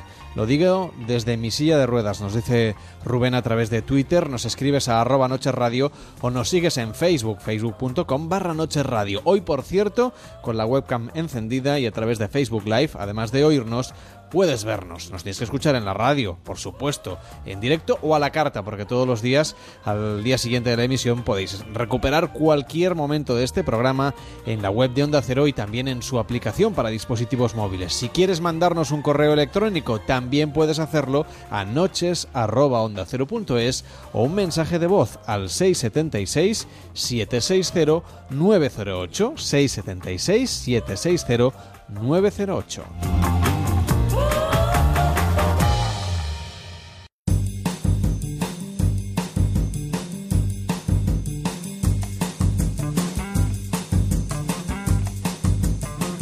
La peli de esta noche. Que conste que no teníamos previsto unirlo al contenido que luego haremos a partir de las dos y media a la una y media en Canarias, cuando vamos a hablar de juguetes eróticos, algunos con nombres de gladiadores. ¿Qué tal, Alberto Abuin? Buenas noches. Buenas noches, Carles. ¿Qué tal? ¿Qué tal por A Coruña? ¿Bien? Mm, Bueno, va, ben, eh, vais pasando. Lluvioso, lluvioso. Vais lluvioso. pasando. Bueno, vamos a hablar de Gladiator. Eh, Gladiator es una película que se llevó el Oscar a Mejor Película y, y- y- y un montón de, de premios más. Me llamo Máximo Décimo Meridio, comandante de los ejércitos del norte, general de las legiones Félix, leal servidor del verdadero emperador Marco Aurelio. Bueno, y es que a Hollywood le gusta el peplum y, y a buena parte del público también. Y además se ponía detrás de las cámaras Ridley Scott. Sí, yo creo que fue además el regreso de, de Scott que llevaba, que, que estaba aquella, en aquella época de capa caída, por así decirlo, y creo que sin duda fue el regreso por la puerta grande, además. Lo que pasa es que aquí estamos en otra de esas incongruencias, como la de hace dos días con Shakespeare in Love. Eh, Shakespeare in Love se había, se había llevado el Oscar a la mejor película, Steven Spielberg al mejor director. Aquí sucedió una cosa también, una de estas incongruencias, ¿no? La película se la, se la llevó Gladiator y el Oscar al mejor director se lo llevó Steven Soderbergh por, por Traffic, que debía haber sido, por lógica, la, la ganadora. De hecho, salió a entregar el Oscar al mejor director eh, Michael Douglas, que es uno de los de los de los protagonistas de de Traffic y, y- Todo el mundo y bueno, esperaba pues, que fuera todo- sí, a sí, su porque propia además producción. eh, ¿no? llevaba llevaba ganando los los Oscars más más más más lógicos y más importantes de, de, de la noche y de repente pues ese giro no Eh, Russell Crowe que había ganado el Oscar al mejor actor que era un poco en compensación porque el año anterior en el dilema creo que es una de sus mejores interpretaciones y y, y- y no se lo llegó pero eh, por Gladiator sí y cuando se entregó el Oscar al- al- a la mejor película, pues la lógica eh, decía que tendría que haber sido para, para Traffic, pero fue para pues para pico espectáculo del momento, ¿no? Gladiator, que recupera, como tú, como tú has dicho, pues, pues toda una todo un subgénero, por así decirlo, que mm, volvió a ponerse un poco de moda, ¿no? Todos querían hacer Gladiator, y de hecho Ridley Scott eh, quiere hacer Gladiator 2, otra vez con, con, con Russell Crowe, pero pero sí, sí, sabemos que el personaje está muerto, pero él se las ingenia. Seguro. Estamos hablando del creador de Alien y, y Blade Runner para recuperar al... Dice que está un poco mayor ya Russell Crowe, entre bromas, para, para hacer el, el papel, pero ahí existe un guion de Gladiator 2 eh, con el personaje de Máximo resucitado. Veremos a ver si, si tenemos oportunidad de conversar sobre ella en alguna ocasión. Que vaya muy bien. Buenas noches, un abrazo a Galicia. Buenas noches. Buenas noches, Carles.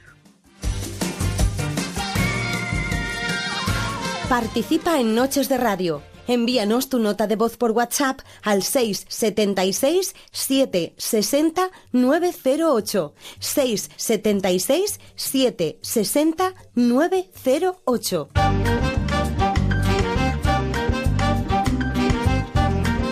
España en fiestas.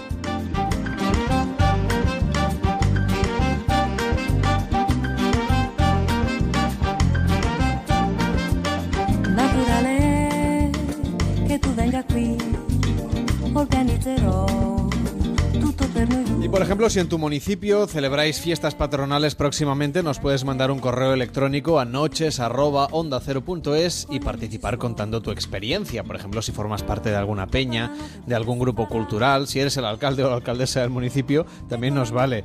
¿Qué tal Manuel Campillo? ¿Cómo estás? Muy buenas noches.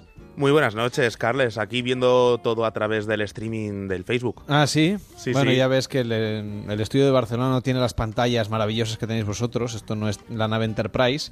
Pero bueno, aquí estamos bien, ¿eh? Sí, sí, Es una mesa grande para jugar a ping-pong. Sí, la verdad es que se ve muy chulo, ¿eh? Sí. Luego bueno. os mando foto desde aquí. Venga, eso. que vamos a hacer un duelo de fotos entre el estudio de Onda Cero en Madrid y el estudio de Onda Cero en Barcelona, desde donde hacemos en ambos estudios, lógicamente, esta edición de Noches de Radio. Bueno, nos vamos a ir hasta Villajoyosa, Alicante. A mí me sale ya junto las dos cosas, no sé por qué.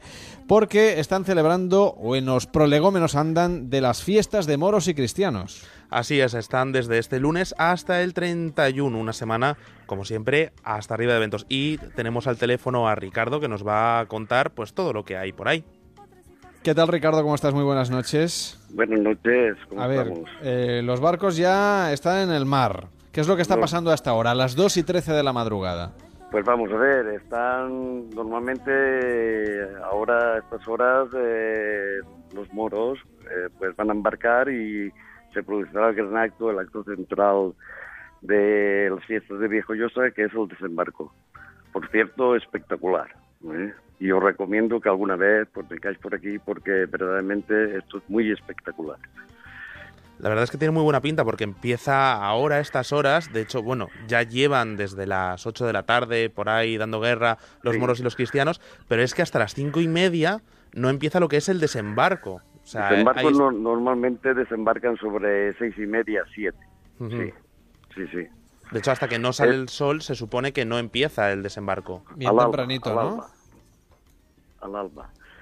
Y yo voy a decir un, un breve comentario porque de lo importante que es este acto para nosotros los vileros. Y es que en la Expo 92 te- tuvimos el honor de hacer un desembarco en, en la laguna de la Expo. Entonces eso fue verdaderamente muy emocionante y los vileros pues estamos muy emocionados con este acto. Y se nota ya que hay mucha gente que está viniendo de fuera para, para verlo, para, para presenciarlo, o, o esto Pues viene más de cara al fin de semana. No, no, no, esto mm, igual debe- tiene que ser martes, que jueves, que viernes, cuando caiga, o sea, no, no hay un fin de semana específico para esto. Y por supuesto la gente viene de todos los sitios de España, incluso del extranjero, y ya te digo, es un acto muy espectacular. Entonces, para el año que viene nos dices que nos tenemos que acercar a Villajoyosa sí o sí, ¿no? Por supuesto, por supuesto. además- Por supuesto que sí, porque no lo vaya a pasar mal y vaya a ver un auténtico espectáculo. ¿Y qué podemos eh, comer ya que estamos en Villajoyosa? Y si nos vamos por ahí unos días a disfrutar de esta fiesta de moros y cristianos, a mí ya, ya lo empiezas a ver, Manuel, me parece lo que me interesa es la gastronomía de los sitios. Hombre, pues aquí tenemos unos arroces estupendos, como no podía ser. Hombre, eso, ya- ¿eh? eso ya lo daba por descontado. Los arroces son espectaculares y hay muy buenos restaurantes, ¿eh? Podéis, podéis venir aquí, comer pescado y marisco y lo que queráis. Bueno, pues las fiestas de moros y cristianos, famosísimas en el mundo entero, en Villajoyosa, en Alicante. Muchísimas gracias por estar con nosotros, Ricardo, y hasta la próxima. Bona nit.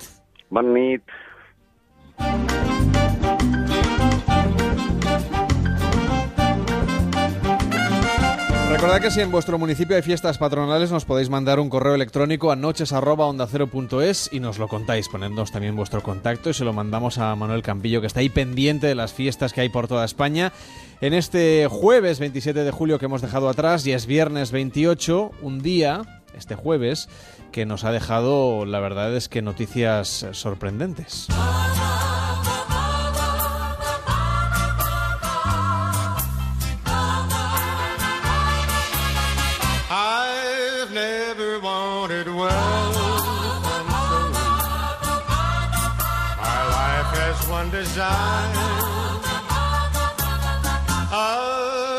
Los datos a mí me han producido una enorme alegría, pero sobre todo me han dado un estímulo y gasolina para con todos mis colaboradores y con todos los españoles, que son los que crean empleo, podamos seguir haciendo frente a la crisis económica más dura que ha vivido España a lo largo de decenas de años.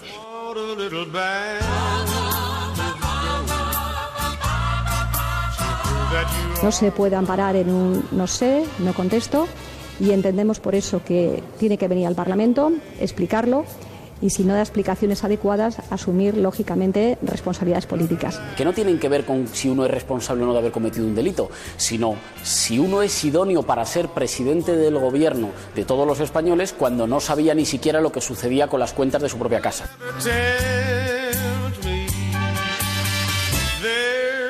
Y en ese momento se puso la madre Lucía, Lucía, y Lucía no aparecía por ningún lado. La búsqueda no era solo andando ahí a- eh, con linterna, era gritando Lucía, Lucía, Lucía.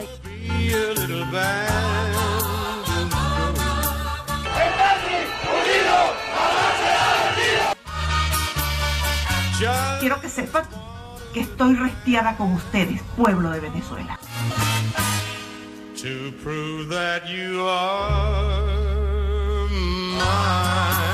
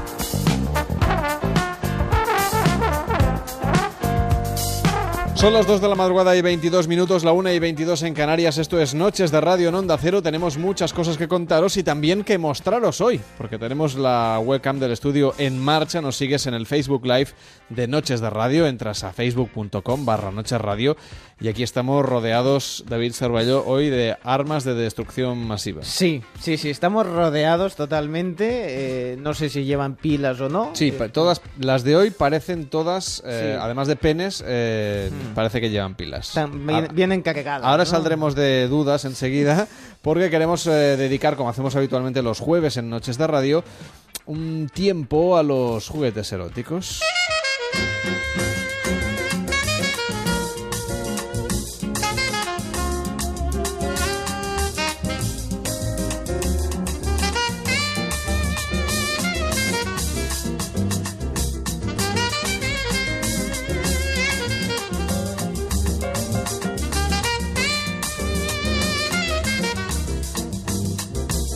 Yo voy a tratar de describir cada uno de estos eh, artilugios sexuales. Lo voy a hacer de la mejor manera posible. Ya después de ocho años haciéndolo en directo, pues eh, he aprendido técnicas. Hmm. Incluso ya sé muchas cosas sobre esto. Podría dedicarme a venderlo también. Es un futuro profesional que tampoco descarto. Pero eh, si lo queréis ver, porque las cosas a veces se ven mejor mm, a ciencia cierta, pues podéis entrar en internet en facebook.com barra Noches Radio y ver cómo vamos a comentar en directo junto a Arán Navarro todos estos juguetes eróticos que nos has traído esta madrugada. ¿Qué tal Arán? ¿Cómo estás? Muy buenas Muy noches. buenas noches. Él es responsable comercial de Adrian Lastic, que van a venir a traernos cada semana juguetes diferentes. Yo avanzaba, pero lo vamos a hacer la semana que viene, porque creo que vamos a tener que dedicarle mayor tiempo a, a los gladiadores.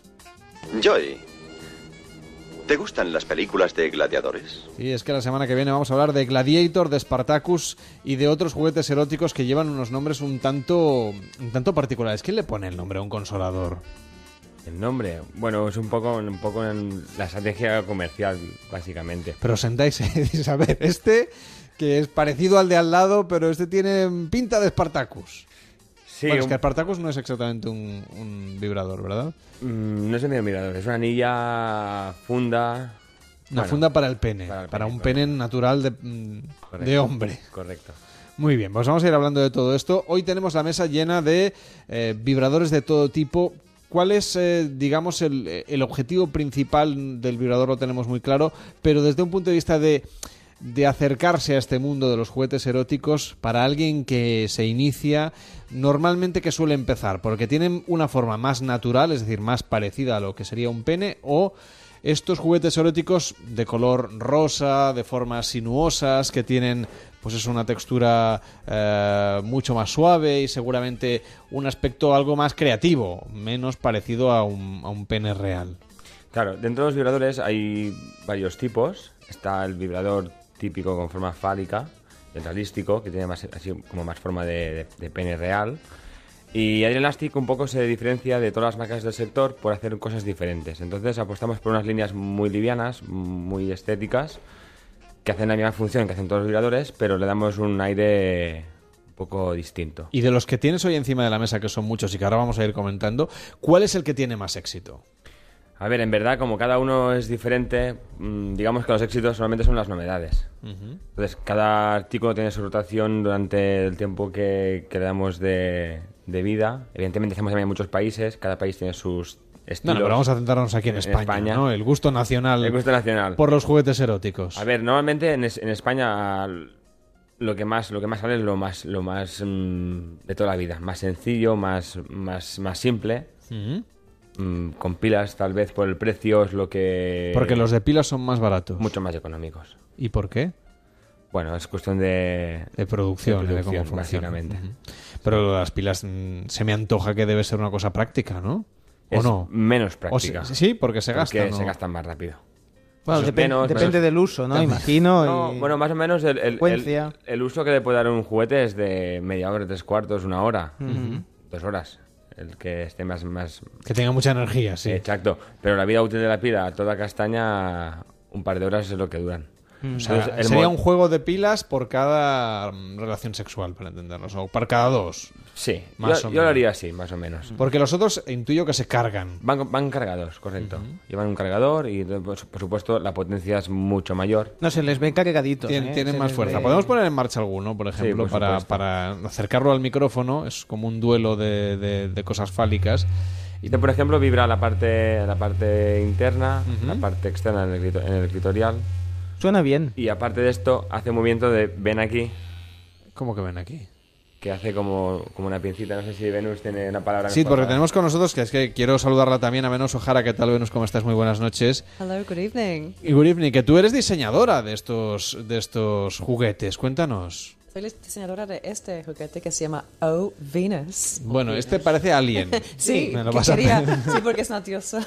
¿Cómo es Oh Venus? eh, eh, eh, que es este juguete erótico que tiene una forma un, un tanto peculiar y que quiero que me cuentes cómo lo deberíamos usar. Lleva un botón, el botón lo he encontrado, lo he visto aquí desde lejos. Es un- Pero ¿dónde se mete? Esa es la pregunta. Eh, sobre todo cómo. sí. Más que Sobre nada todo para no confundirnos. Sí, es verdad, incluso mujeres eh, lo han mirado y pensado cómo funciona esto. Y era una intención que quería que fuera así porque en esta industria hay muchas em, es, em, formas estándares y esto es algo completamente nuevo y es un nuevo tipo de estimulación. Para que la gente lo tenga claro, lo estamos viendo ahora en, en- en la webcam que tenemos en marcha en facebook.com barra noche radio, pero sobre todo es muy importante explicarle a la gente que escucha la radio, que son la mayoría, que tiene una forma, mm, podríamos decir, de oreja, Sí, de oreja grande. Es como, una, un teléfono como un- antiguo. sí, como un teléfono antiguo, como una especie de, de arroba, casi podríamos Sí, decir, le falta un trocito.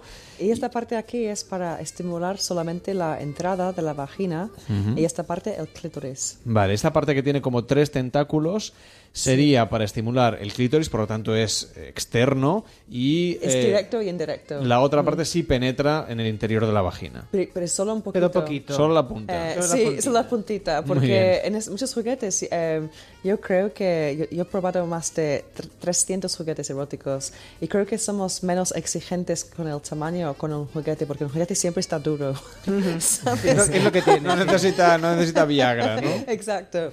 Entonces, em, yo, yo- Solo pilas, como nos, Bueno, eh, recargar- como recargar- nos ha explicado Aran. Pero lo que encontré es que al tener algo solamente en la entrada de la vagina, em, era, me dio un mejor orgasmo.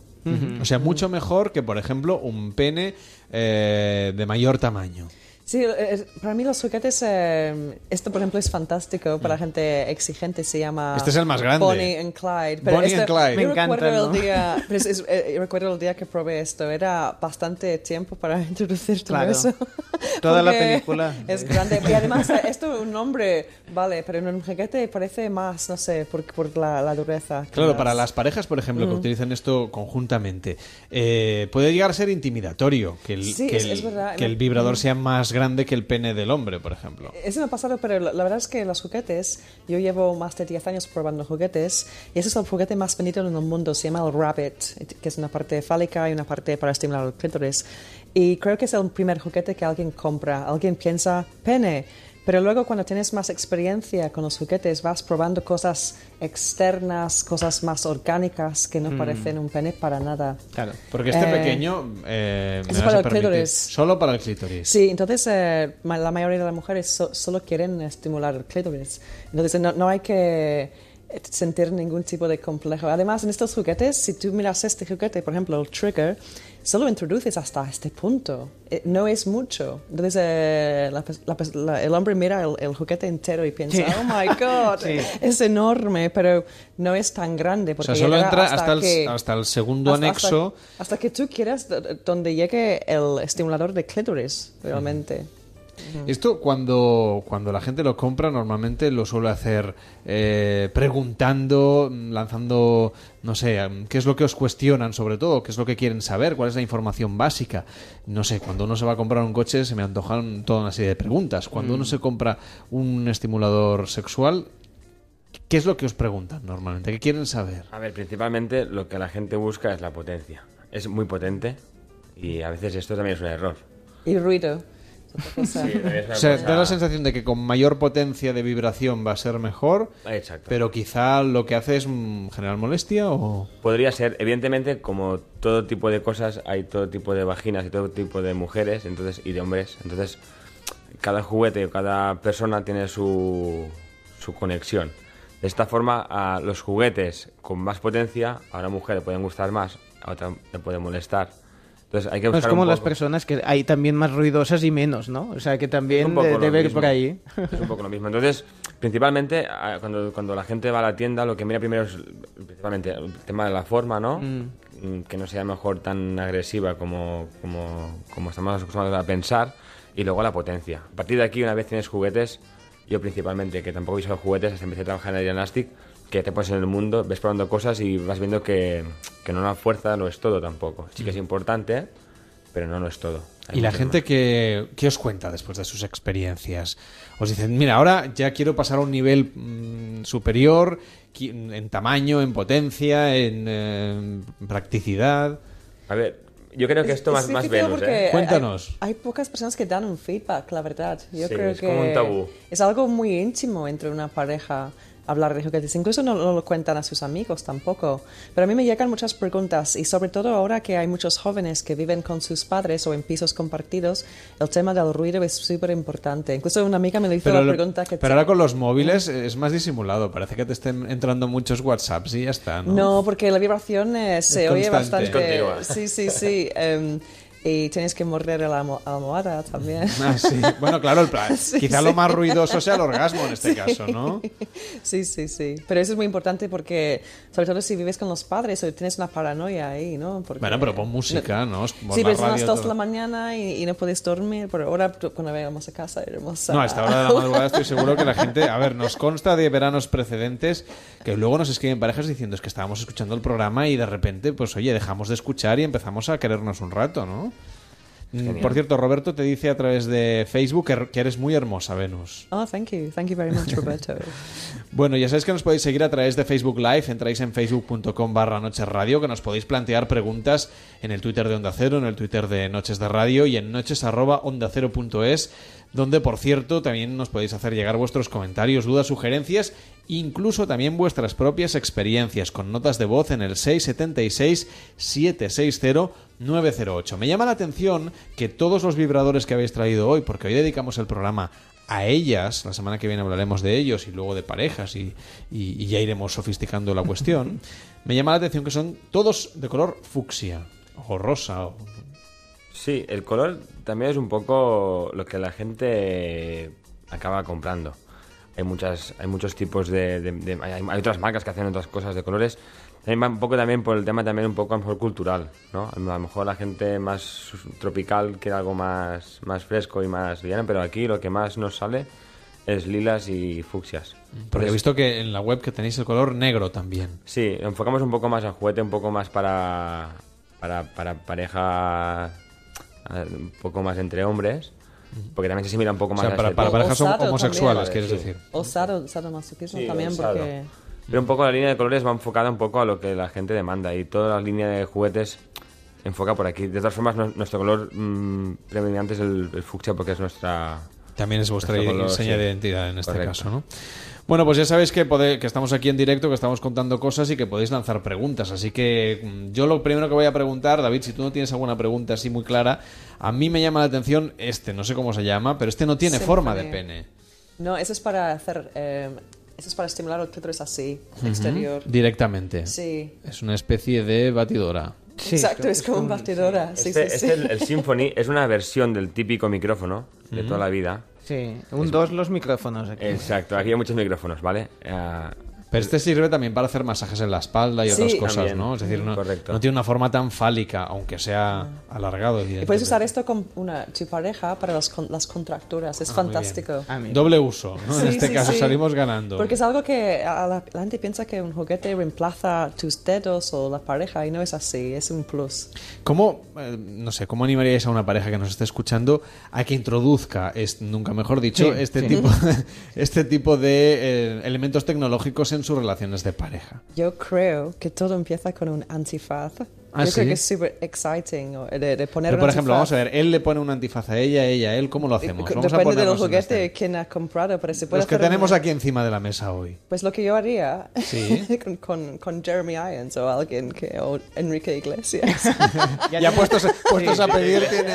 Bueno, es que cada uno tiene un nombre. o sea, Pues le pondría un antifaz y música y luego eh, empezaría, empezaría a usar el juguete con, con- en, en, la- en el body, con la nuca y O sea, le bajando. acariciarías con el, con el Sí, elemento porque- vibrador todo lo que sería la parte del cuello, de la espalda. Sí, eso que se puede hacer con una mujer también, empezar, porque no todo es eh, los genitales. Es es súper cool empezar con una vibración muy suave, muy baja, y, y- y las- los pezones, los pies, también puedes usar estos juguetes para hacer cosquillas, y, y la axila también, y luego llegar a, a los genitales. Pero el saber que el, el pareja, la pareja no, pareja no ha visto el juguete, me parece Ah, no muy- sabe de, de qué le estamos Con antifaz, yo creo que es súper excitante introducirlo así como una sorpresa. Pero cuando oyes el ruido ya notas que es algo que va a vibrar, ¿no? ¿O qué? Sí. El WhatsApp, el WhatsApp. O- Es el WhatsApp.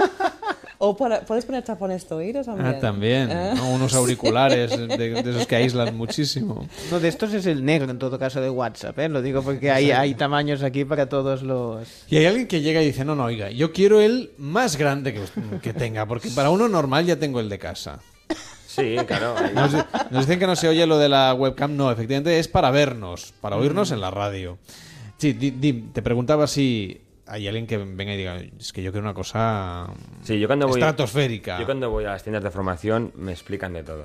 Y como decía antes, hay todo tipo de público, todo tipo de gustos, y entonces hay gente que quiere lo más grande y de aquí no le mueves. Hay gente que quiere lo que menos mm, normal sea, o hay gente que dice yo quiero lo, lo- lo más típico. Ujú. Entonces, en ese aspecto, pues te un poco te riges a lo que van pidiendo. Ujú. Pero bueno, que hay gustos, pues colores. He visto hasta gnomos de, de jardín. Gnomos de jardín que vibran. Sí. Y puños también. sí. Puños. Claro, pero el, no- el gnomo de jardín está bien porque durante el día lo tienes fuera eh, tiene, y... y Y- luego ya a la noche que pase... Hombre, no te, coja- te sientas a contemplar la luna llena y... Exactamente. Así, a nivel curioso, nosotros, Elastic, aparte de hacer nuestros juguetes, fabricamos para otras, bueno, para otras empresas. Ujú. Y Porque esto se fabrica aquí en España, ¿no? Bueno, los diseños sí, los diseños. Toda diseña industria está, está fuera de, Mm. de España, pero to- nos- nuestra empresa... Y todos estos penes mm, de, de silicona que tenemos encima de la mesa los han diseñado eh, expertos en la materia españoles. Españoles, correcto. correcto. Aparte, Elastic es la empresa nacional por excelencia. No hay ninguna empresa, incluso a nivel europeo, que fabrique juguetes como nosotros, desde cero. Hay, hay poquitas. Eh, por ejemplo, este que tenemos aquí, que tiene como una especie de ratón, de ratón de ordenador, ¿esto exactamente qué es? Porque es como una especie de melón pequeño. Cuando digo pequeño me refiero a realmente pequeño, no, Mm.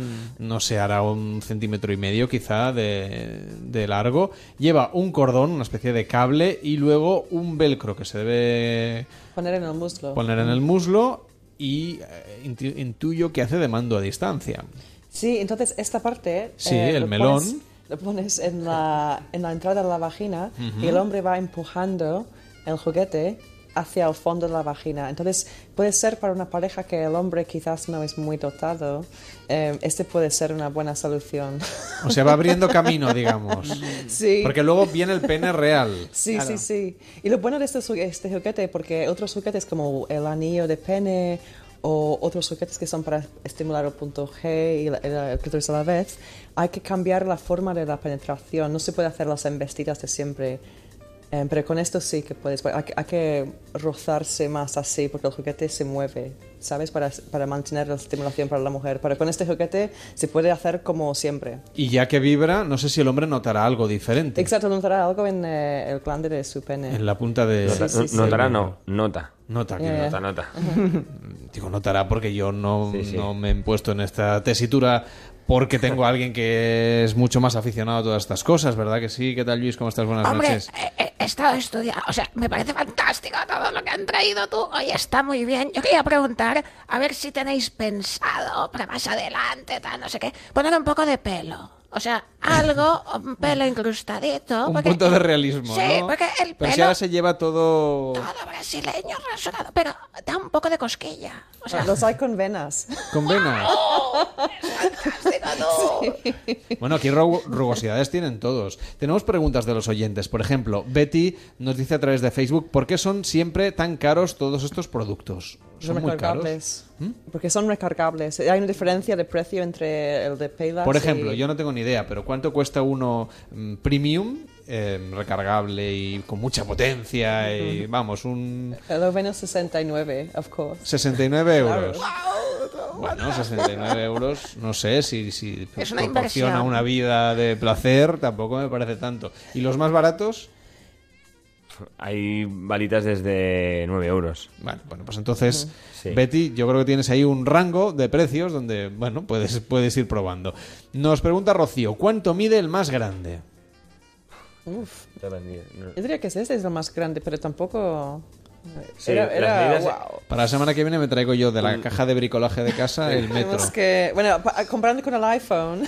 Sí, 6S. es más grande que un iPhone Bueno, es 6S. parecido. es un iPhone 20, 16. 20, porque 23. Como bueno, creciendo tú. Unos 20, 23 centímetros, pero claro, la, la parte que se introduce, digamos. hasta ¿eh? aquí, sí, sí. No todo el juguete. Bueno, Yeah. pues hay más grandes también, ¿eh? David Sarvalló pide a producción que nos traigan un metro la semana que viene. Eh, está bien pensado eso. o una sí. regla. Eh, dice Jorge, eh, Sarvalló se ve que se lo pasa bomba. Ah, yo sí. Yo, yo aprendo mucho aquí, es fantástico. Bueno, la semana que viene vamos a tener juguetes para ellos. Correcto. Para que se lo pasen bien ellos, pero también para que ellos rindan un poquito mejor, me parece, ¿no? Correcto. Bueno, le ha gustado a Rocío, nos dice jijiji que le, hayamos encontrado respuesta a su pregunta. bueno, pues eh, eh, muchísimas gracias a los amigos de Adrian Elastic por, por venir a estas horas en directo a la radio, llenarnos la mesa de consoladores y de... Bueno, esto del consolador no, no se usa mucho, ¿no? Me parece como concepto vibrador, como juguete erótico, ¿no? Sí, en esto tenemos Los con... consoladores como muy... Sí, llevamos una, un- una guerra hace tiempo con, con el departamento de marketing que vamos a cambiar esto un poquito. El consolador, eso de consolar a la gente ya pasa de moda. Vale, Parece un terapeuta casi. ¿no? A mí no me parece tan mal porque soy inglesa. No, no me parece tan mal porque consuela. Cuando estoy triste, pues. Sí, sí. Pero parece Pero que te también va- cuando estoy feliz. Claro, parece que solo te hable. Y digo, bueno, ¿cómo estás? Bueno, ¿qué Ya, te parece? No, igual podéis hacer uno que hable. Y Yo creo que sí. en, en el tema en el tema consolar en poco tiempo tenemos noticias un poco... Le vais a llamar de otra manera la cosa. Bueno, estamos trabajando en ello, para Venga, cambiar un pues- poco los estereotipos. Pues dale vueltas. Eh, ¿Todo esto pasa por el filtro del aeropuerto? Es un poco divertido, la verdad. Bueno. Cada, se- Simuladlo. cada semana cuando Lo- lo- viajo me, me paralizan la cinta y... No, claro, es que en tu caso llevas y todo ahí- el mundo cuchichea. bueno, es el trabajo. Diga, soy representante de Sí, sí, la pero cosa no, no, que- no. Por seguridad. Son unas Es- muestras. Es morbo. Abrir ¿Alguna- maleta y... al- ¿Alguna o alguno, no sé, agente de la ley te ha dicho, oye, mm, esto me ha gustado, mm, ¿dónde lo puedo conseguir? Me ha pasado. Te ha pasado, Me ha pasado. ¿ves? Sabía yo que... Dado una tarjeta en aeropuertos, o sea que... O sea, que te sacas clientes ahí Saco entre la Guardia Civil y los, los de seguridad, etcétera.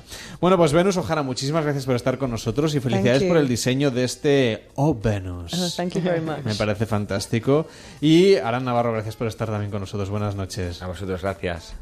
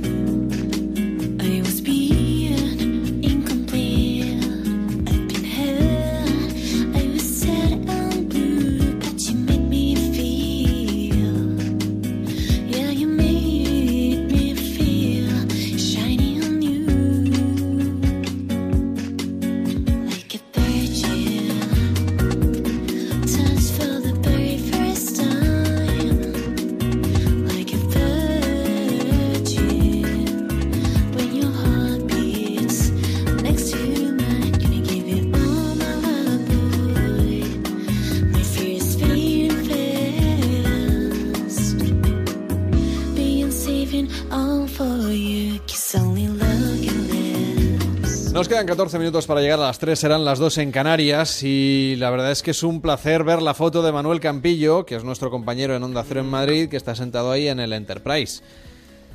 Mm, cualquier día nos tenemos que ir para allá, David. Pues estaría bien. Yo no me he sentado en esa mesa. No. Tampoco me senté en la anterior, así que, Bueno. así que tampoco pasa nada. No, pero esta es muy bonita. es A ver, Manuel, ¿qué tal? Buenas noches otra vez. Pues aquí seguimos. Te veo ahí muy fantástico. Lo que pasa es que tu mesa está muy vacía y la nuestra está llena de... Ya.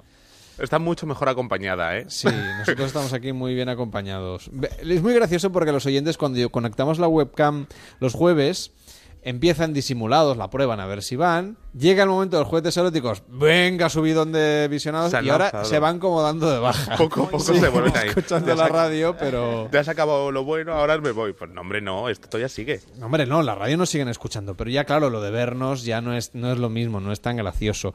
Y cuéntanos, tú, mm, ¿qué tal se te da la seducción, Manuel? Bueno, más o menos. ¿Sí? Cada uno hace lo que buenamente puede. ¿Te apetecería aprender un poquito? Venga. Bueno, pues tenemos en marcha, como suele ser habitual también en Noches de Radio, ya desde hace ocho temporadas, lo hemos ido haciendo con diferentes personas, pero nuestros cursos de seducción. Y es que ligar en verano es posible. Por eso en Noches de Radio hoy queremos hablar de estrategias, técnicas, cosas que podamos hacer con Luis Tejedor. ¿Qué tal? Muy buenas noches. Hola, buenas noches, encantado de estar con vosotros. ¿Dónde estás hoy? Porque yo sé que siempre estás haciendo campamentos para s- seductores, gente que quiere ligar por ahí por, mm, por España. Seductores y seductoras, cuidado. Sí, no, no. Pues estoy en Valencia. Estás en Valencia, que es donde estás normalmente. Estamos en Valencia. Estamos en Valencia. Estamos en pleno Mandanga Summer Camp, que es el campamento intensivo que hacemos eh, todos los años, todos los veranos. Esta vez cuatro turnos, un turno por semana. Y estamos en, en Valencia y estamos, estamos en el primer día. Entonces la gente está ahora mismo me he apartado un poquito para, para poder hablar con vosotros, pero la gente está pasándoselo como un enano, eh, conociendo y proponiendo conversaciones. Eh, desde luego, o sea, yo, yo ya estoy viendo tres- dos o tres noviazgos ya así la primera noche. O sea, porque has mezclado seductores y seductoras. Bueno, cada turno, es decir, hay turnos específicos, ¿no? Entonces, los chicos están por un sitio y las chicas por otro. Entonces, este turno en concreto es el, el de chicos. ¿Y los chicos qué edad tienen más o menos? Los que tratan de aprender a mejorar sus técnicas de seducción.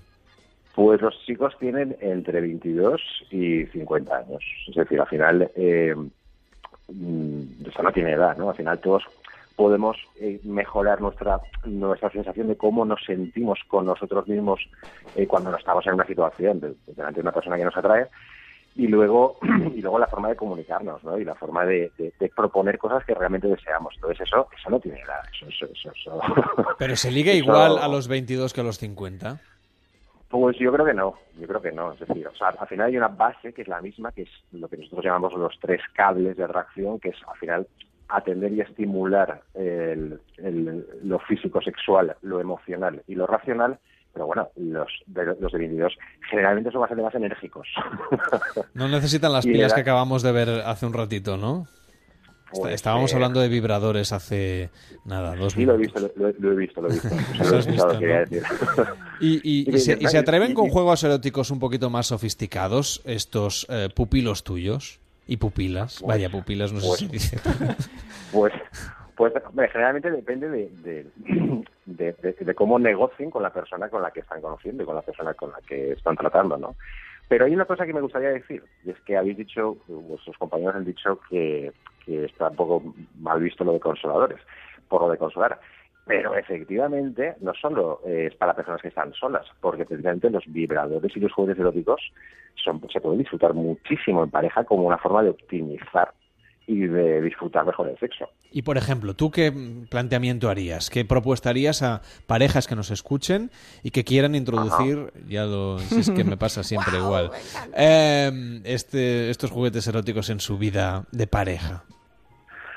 Pues yo creo que lo que, lo que les recomendaría primero es que, que haya un consenso entre la pareja, porque al final, si uno eh, quiere algo y el otro no lo tiene tan claro, eh, al final se está forzando y eso va a acabar seguramente con una sensación de incomodidad con, o con cierta frustración y con problemas a, a medio largo plazo. ¿no? Pero, por ejemplo, ¿qué qué- ¿cómo lo planteamos esto? ¿En frío mientras desayunamos? ¿Cuando estamos en la, en la cola del súper? Cuando... Cuando estamos, cuando, estamos, cuando estamos viendo el fútbol, seguro que no. ¿Vale? Vale. Eso, plantearlo cuando estamos viendo el fútbol es, es muy, muy, muy mal. Yo, sobre todo, si, eres, si hay una persona en concreto, que es la que más interesada está, pues yo lo plantearía en un momento en el cual eh, estemos muy a gusto o incluso después de un orgasmo. ¿no? Es decir, pero no en plan como una ausencia, una falta de, de- de placer, sino, oye, si, si me lo paso tan bien contigo, cariño, ¿qué te parece si además exploramos nuevas cosas? Porque si me lo paso, si nos lo pasamos también así, imagínate cómo nos lo podemos pasar. Es decir, no como una carencia que hay que suplir con un aparato externo, sino con, con, con- como una exploración conjunta. Eso me parece básico. Porque ¿Y qué- si no podemos, podemos asustar mucho a nuestra pareja. ¿Puedes compartir alguna experiencia? No tiene que ser tuya, ni muchísimo menos, pero de, de alguno de los que han pasado por tu escuela de seducción o que han leído el pequeño libro de la seducción y que, y que justamente hayan inter- interactuado con estos juguetes eróticos y que, bueno, hayan incrementado su placer o la complicidad con la pareja, porque hay juguetes de todo tipo, para él y para ella, y también, bueno, pues hay mentalidades que son un poquito más atrevidas y otras pelín más conservadoras. Pues a ver, eh, así como em, experiencias de, de- experiencias con, con aparatos, eh, pues, pues no, no es lo que más nos contamos, ¿no? Al final. bueno, ya Pero, nos lo han dicho, ¿eh? eh, que suele ser una cosa muy íntima. Sí. Entonces, eh, pues a ver, yo lo que, por ejemplo, sí que, sí que, como se, o sea, la, parte más del sexólogo más que, más que en los talleres de seducción, sí que, bueno, pues eh, lo que me he encontrado es, por ejemplo, eh, ahora que me lo dices, pues recuerdo ahora a una, a una clienta que, que bueno, que empezó, empezó a, a- a probar esto con su pareja y, y un día yo iba a un sex shop a preguntar la hora, ¿sabes? Y me la encontré allí. Y, No me creo que entrases al sexo para preguntar la hora. Ah, claro, lo quieres- lo quieres- lo quieres- lo quieres Tú ibas a hacer trabajo de campo. Claro, estaba, estaba bien, o sea, inspeccionando el mercado, ¿no? Muy bien. Y entonces resulta que, eh, que, que nos saludamos y llevaba un disfraz, un disfraz muy sugerente. Eh, o sea, estaba estaba comprando un disfraz, no es que, no es que ya estuviera disfrazada, ¿no? Y entonces resulta que, eh, nada, nos saludamos, mm, básicamente, me vino a decir, pues efectivamente, ¿no? Con me, me, me vino a decir con la mirada, efectivamente, eh, me lo estoy pasando muy bien con mi marido. Y entonces resulta que me, me inspiró mucho. Y dije, ostras, qué pinta tiene ese disfraz de que haga que, que uno te lo pases, que te lo pases muy bien. Entonces compré otro. Igual. compré otro igual, para mi pareja.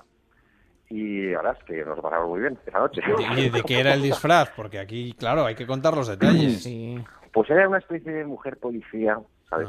Eh, Era una especie de mujer policía, eh, pero yo, eh, eh, pero yo, o sea, la veía un poco policía soviética, para ser más concretos. O sea, no había una policía local así española, no, el disfraz no. no- De esas que no tienen mala eso. leche. sí era como un poco así brusco, ¿no? De policía soviética brusca, algo así. Y, Y- os, lo, reco- os lo recomiendo, ¿eh? O sea, ir a buscarlo, ¿eh? Pues apuntado queda. A ver cómo lo busco yo esto en internet. Policía brusca soviética brusca. en Google. Muy brusca. Bueno, lo que podemos hacer es apuntarnos a egolanseducción.com, que es donde hacéis estos campamentos de verano, eh, para aprender lo de Mandanga Summer Camp. Mandanga de... Mandanga me ha encantado. Eh, sí, David Sarballo ya está apuntando. Sí. Está preparado Mandanga y para- brusca sí. lo estoy, eh, están en Google ahora petándolo.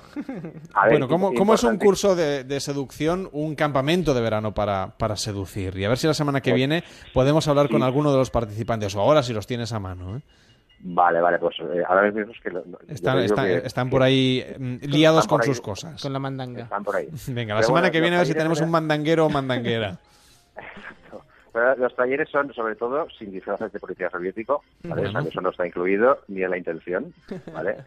Y sobre todo está centrado en lo previo, ¿no? En lo previo al sexo, es decir, a, a esa estimulación, eh, a darse a conocer, a jugar con y a mostrar y a, y y a comunicar nuestras emociones, lo que, las emociones que nos generan, nuestras, nuestros intereses eh, racionales también y la utilidad que podemos ofrecer a las personas con nuestros trabajos y nuestros hobbies, pero luego una parte muy importante también la comunicación, que es la comunicación sexual. Y es que con una mirada ya puede empezar el sexo. Entonces se trata de que gradualmente vayamos mejorando nuestra forma de conocer, de dejarse conocer y de bueno y de ir proponiendo aquello que realmente la otra persona nos va mm, nos va generando siempre con respeto y con consenso, por supuesto. Luis Tejedor es autor del libro El pequeño libro de la seducción y es quien nos enseña a ligar en verano en Noches de Radio. La semana que viene, más consejos para seducir. Muy buenas noches. Encantado, muchas gracias, hasta luego. Participa en Noches de Radio. Envíanos tu nota de voz por WhatsApp al 676 760 908. 676 760 908.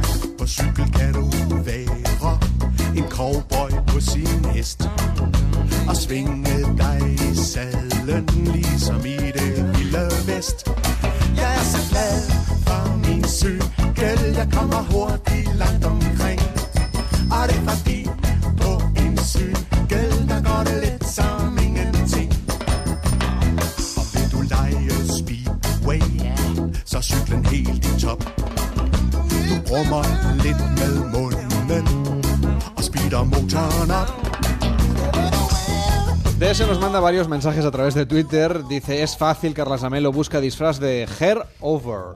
Voy a buscarlo a ver si... espera, si lo tomo encuentro. nota. Venga, apuntado, hair over. Eh, a través de Twitter nos lo dice. Dice, "Po- vosotros ponéis en verano la sección Q sexual. Y así complementáis a Huracán Galvez, Eva al desnudo el resto del año. Puede ser, puede ser que sea nuestra, en fin, nuestro punto de, de diferencia con, con Eva Galvez, que está, como bien sabéis, en el programa habitual mm, que ocupa esta franja horaria durante todo el año de manera magnífica, que es el No Sonoras. Y de ese dice, un pene natural, de hombre. Hombre, Carlos Lamelo, es que si hubieras dicho de mujer habría sido un poco raro, ¿no? Bueno, mm, de todo hay en la viña del Señor, punto número uno. Y cuando hablamos de penes de silicona, aquí hay también mucho intercambio de roles, ¿eh? Así que no lo deis todo por sentado. Y muchísimo menos en el tema de los juguetes sexuales. Lo iremos contando aquí en Noches de Radio. Llegan las 3 de la madrugada, las 2 en Canarias, noticias en Onda Cero para saber qué es lo que está pasando en el mundo, cómo pinta este nuevo día que tenemos por delante. Y después a la vuelta vamos a ir a ver, o a escuchar, mejor dicho, con Manuel Campillo, el prime time. Es decir, qué es lo que se ha visto hoy en la televisión y qué es lo que podéis ver mañana. Viajaremos en el tiempo con David Sarballó, también a través del mundo de la televisión. Y quién sabe si nos dará tiempo de hablar de Tunguska. ¿Qué es lo de Mm, Tunguska? Ya lo verás. Sí, es un, es clásico, un clásico. Un expediente abierto que abriremos en la tercera hora de Noches de Radio. Hasta ahora mismo.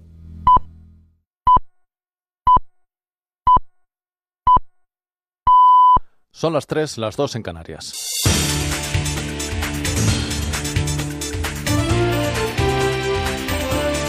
Noticias en Onda Cero.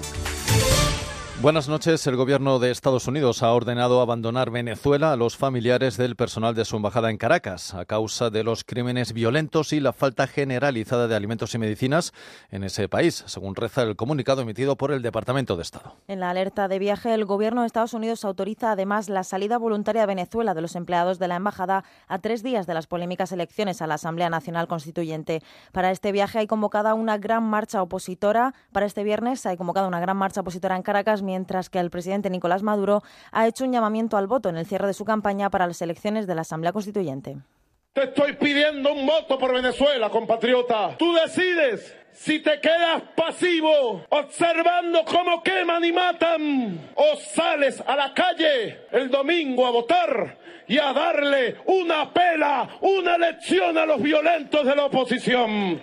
Ha pasado casi un mes y siguen aún las incógnitas en torno a la desaparición de la española Pilar Garrido en México. El hallazgo de unos restos humanos en el marco del dispositivo de búsqueda han disparado las especulaciones en las últimas horas, aunque de momento nada ha trascendido de forma oficial. Le informa el corresponsal en México de Onda Cero, Pablo Sánchez Olmos. 25 días después de su desaparición, todavía nadie sabe con certeza lo que le ocurrió a Pilar Garrido la tarde del 2 de julio. Sin que se hayan tenido en todo este tiempo noticias de los presuntos captores, la versión de Jorge Fernández, marido de la víctima, empezaba a desmoronarse. Más de seis dispositivos de búsqueda han peinado desde entonces, apoyados por unidades caninas y helicópteros, un total de cinco municipios paralelos a la carretera que une Soto, La Marina y Ciudad Victoria, residencia de la pareja los últimos tres años. Producto de estos despliegues han sido hallados en un paraje en las inmediaciones donde se denunció la desaparición de la joven española unos restos óseos junto con otros objetos que están siendo analizados. Se trata de la pista más sólida encontrada hasta el momento por unas autoridades mexicanas que piden paciencia ya que su vinculación con el caso no será oficial hasta que lo confirmen las pruebas de ADN. Aquí en nuestro país, este viernes el Consejo de Ministros va a aprobar previsiblemente un recurso ante el Tribunal Constitucional contra la reforma del reglamento del Parlamento de Cataluña que pretende allanar la vía hacia el referéndum del 1 de octubre. Además, el Gobierno ha enviado un nuevo requerimiento a la Generalitat para que les dé los certificados de que ninguna partida pública se estaría destinando al referéndum del 1 de octubre y lo hace debido a la genérica respuesta que, dice el Ejecutivo, ha recibido de la Generalitat. El líder de Ciudadanos, Albert Rivera, no duda en afirmar que el proyecto independentista está agotado. El proceso está agotado y la muestra que está agotado el proceso separatista es que ellos mismos están divididos, ¿no? Eh, están saltando consellers y directores y personas importantes del gobierno por miedo, en definitiva, a incumplir las leyes y las consecuencias que ello tiene. Por otro lado, Esquerra tiene su agenda propia, una agenda de ir a elecciones autonómicas para intentar ganar las elecciones. Convergencia tiene una agenda de cogerse al palo del barco que se hunde de cualquier manera para no desaparecer políticamente. Así que creo que la división está llegando al seno de, de Junts pel Sí, al seno del gobierno de Cataluña. Y eso es una buena noticia para ponerle proceso. Así que De Barcelona a Madrid, porque el ayuntamiento de esta ciudad, junto con el Ministerio de Fomento y la Sociedad Distrito Castellana Norte, han eh, presentado el proyecto Madrid Nuevo Norte, el gran plan de desarrollo urbanístico para el norte de la capital, que ha sido aplazado durante más de dos décadas y que va a contar con una inversión de alrededor de 6.000 millones de euros. Nos lo cuenta Diana Rodríguez. La conocida como Operación Chamartín, que podría echar a andar a comienzos del 19, creará 200.000 puestos de trabajo en la capital, incorporará 11.000 viviendas, 4.000 de ellas públicas, remodelará la estación de Chamartín y levantará una city al estilo londinense. La alcaldesa Carmena y el ministro de la Serna coinciden en que es una oportunidad única de negocio. Yo creo que el centro de negocios eh, sea una referencia ejemplar de Madrid. Creo que el año pasado han sido nueve millones de turistas. Pues de esos nuevos nueve millones que vienen a ver eh, la belleza que tiene muchos de nuestros rincones. Yo quisiera también que vinieran a ver ese centro de negocios, que vinieran a ver esa estación. ¿no? Es un plan de oportunidad, es una gran oportunidad para el progreso de España. Estamos probablemente ante el proyecto urbanístico más importante que en estos momentos se esté planteando en toda Europa. El proyecto costará 1.200 millones de euros y el ayuntamiento asumirá la gestión de las obras. Lo que está claro es que el Skyline de Madrid sufrirá una importante transformación. Vamos ya con los deportes. Caleb Dressel se ha proclamado nuevo campeón de los 100 metros libres de natación. El estadounidense de 21 años es el nuevo rey de la velocidad al vencer en la final con un tiempo de 47 segundos y 17 décimas. En una prueba que ha conocido cinco campeones desde, desde 2012, Dressel ha superado en 70 décimas a quien fuera campeón en los Juegos de Londres y gran favorito, Nathan Adrian. Y Jessica Ball se ha clasificado para disputar su segunda final de los 200 metros braza, en la que fue medallista de bronce en 2015. La española ha realizado el sexto mejor tiempo con 2.23 y 49 décimas. Bueno, pues es todo. Más noticias a partir de las 4 de la madrugada, las 3 en Canarias, de forma permanente en onda0.es. Y ahora siguen en la compañía de Carles Lamelo y Noches de Radio. Síguenos por internet en ondacero.es.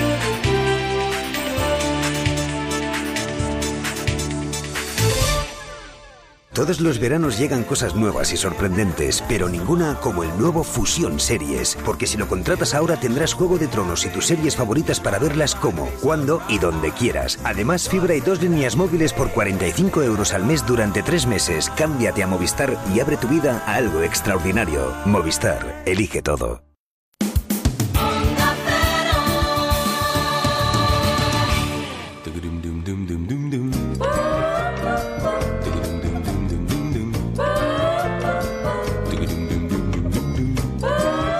Cero, Noches de Radio, Carlas Lamelo.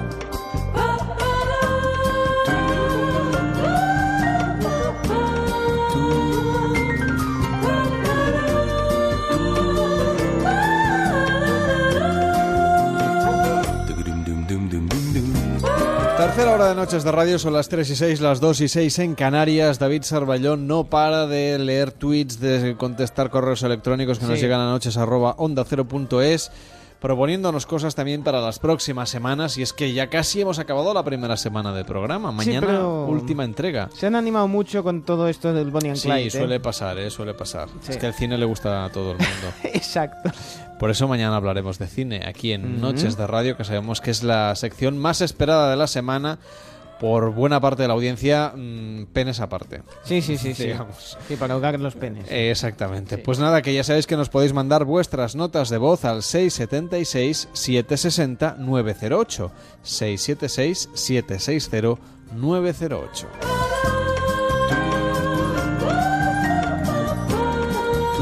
Cada noche en Onda Cero, Noches de Radio, con Carlas Lamelo.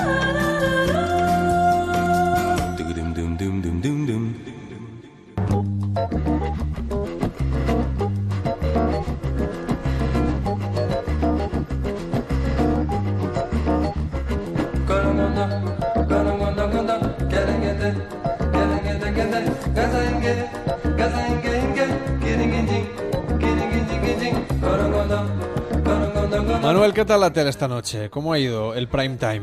Pues ha ido bastante cargadito, porque por ejemplo en Antena 3 han tenido la película Infiltrados.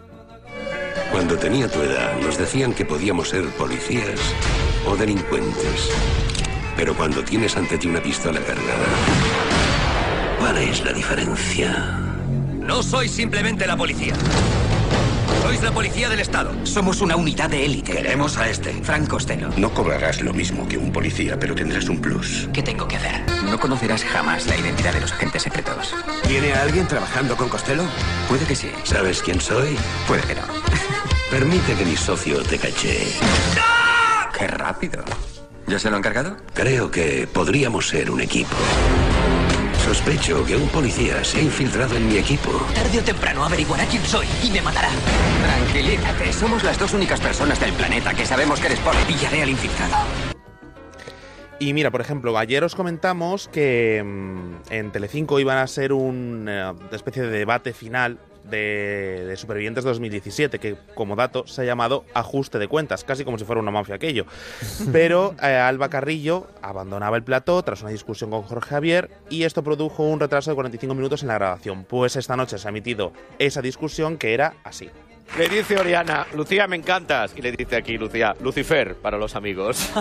Jorge, ya no, vamos a hacer bromitas también con otros. de Pero es que- verdad que... yo te quiero un montón, pero vamos a hacer bromitas ya con otros también y no solo con mi madre. No, pero te escu- no, no, no, no. Yo la Sí. relación que he tenido con tu madre no la sabes tú durante esos tres meses. Sí, Has sí, venido en nuevas. sé. Perdóname, pero no la voy a coger. Ya. ¿Vale? ¿Te importa? Da igual, pero te la lanzo. Pues qué injusta eres, chata, porque si hay alguien que os ha apoyado durante todo el concurso, ha sido este que está presentando. Ya, pero bueno.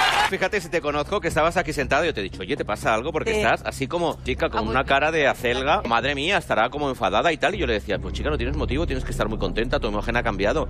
Pero me parece que al final, hostia, la gente también tenéis que ser generosa con la gente que os apoya, ¿no? Pero vamos, que también a mí la cara que tiene esa no me va a amargar a mí esta última gala de supervivientes, ¿eh? No, no la va a amargar, vamos. Yo me lo voy a pasar. Pero vamos a ver, muy creíble no era. eh, Es decir, esta discusión está un poco impostada, ¿no?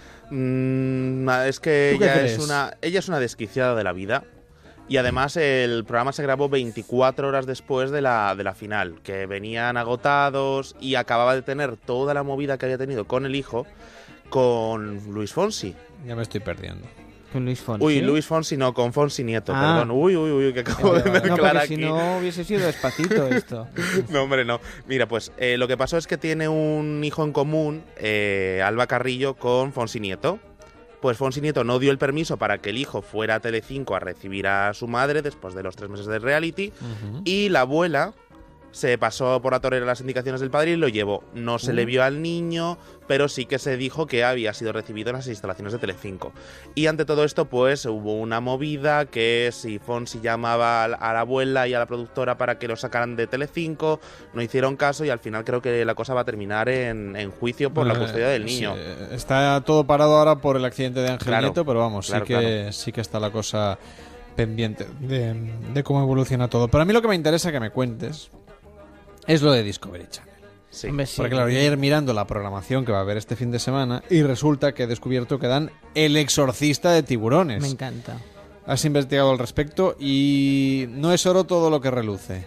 No, pues sí, pensábamos que era un documental, pero en realidad es una película. Pero ojo. Lástima. Yo hubiera No visto es- encantado al padre Carras eh, tratando de exorcizar a, a un tiburón Un blanco, tiburón, por ejemplo.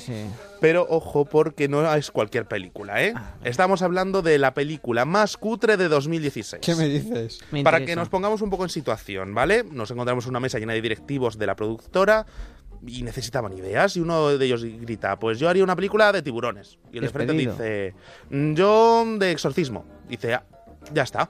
Pues vamos a hacer una película de tiburones endemoniados que tienen que ser exorcizados. Y así nace El exorcista de tiburones, una película que narra la historia de un tiburón hecho con efectos especiales del Paint y con unos ojos amarillos brillantes que parecen un gran emoji y que tiene el maligno dentro. En este caso no vomita verde ni insta a la gente a ver lo que está haciendo la guarda de su hija, sino que se dedica a morder una chica, una actriz o algo parecido, ¿vale? Con el un tiburón exorcizado Pero cuánta crítica Claro, hay con los ojos amarillos. Claro, o sea, él tiene el demonio dentro. Entonces muerde a la chica, esta que se cree actriz, ¿vale? Por eso, por eso. Pero en vez de descuartizarla, lo que hace es que le contagia al demonio, como si fuera Drácula.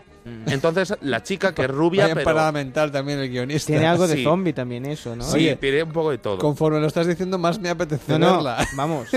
Bueno, pues la chica, que además es rubia, pero, pero rubia, rubia, ¿vale? En Eso todos los gusta, sentidos. está bien. Eh, les, les salen como unos colmillos Ay, de esos que se pueden comprar en los bazares y va mordiendo a la gente. Y Claro, también se es- convierten en demonios. Es como un virus, claro. Claro, entonces de repente aparece un cura, que nadie sabe por qué, pero aparece y sabe todo lo que tiene que hacer. Entonces lo Mm. que hace es, eh, primero hace un exorcismo a esta rubia, que se cree actriz, y la ata a una especie de santuario con cartones y un árbol, que es de mala calidad, y mm, la verdad es que cuando lo veo me recuerda más a, lo- a un escenario de una película X. Y consigue sacar al final... Perdona, lo tiene todo esta película. ¿A O sea, sí? yo, yo me la voy. Vamos, eh, está en, en DVD, en Blu-ray, en, No, en pero, 4K. pero eh, te recomiendo buscar el tráiler. Es oro puro. Sí, oro sí. puro. Pero lo mejor de todo es que en el tráiler, además, el claim dice: Lo único más terrorífico que un tiburón en el mar es que haya un tiburón en una ella. Satán tiene tiburones. Oh. Ahí lo dejo.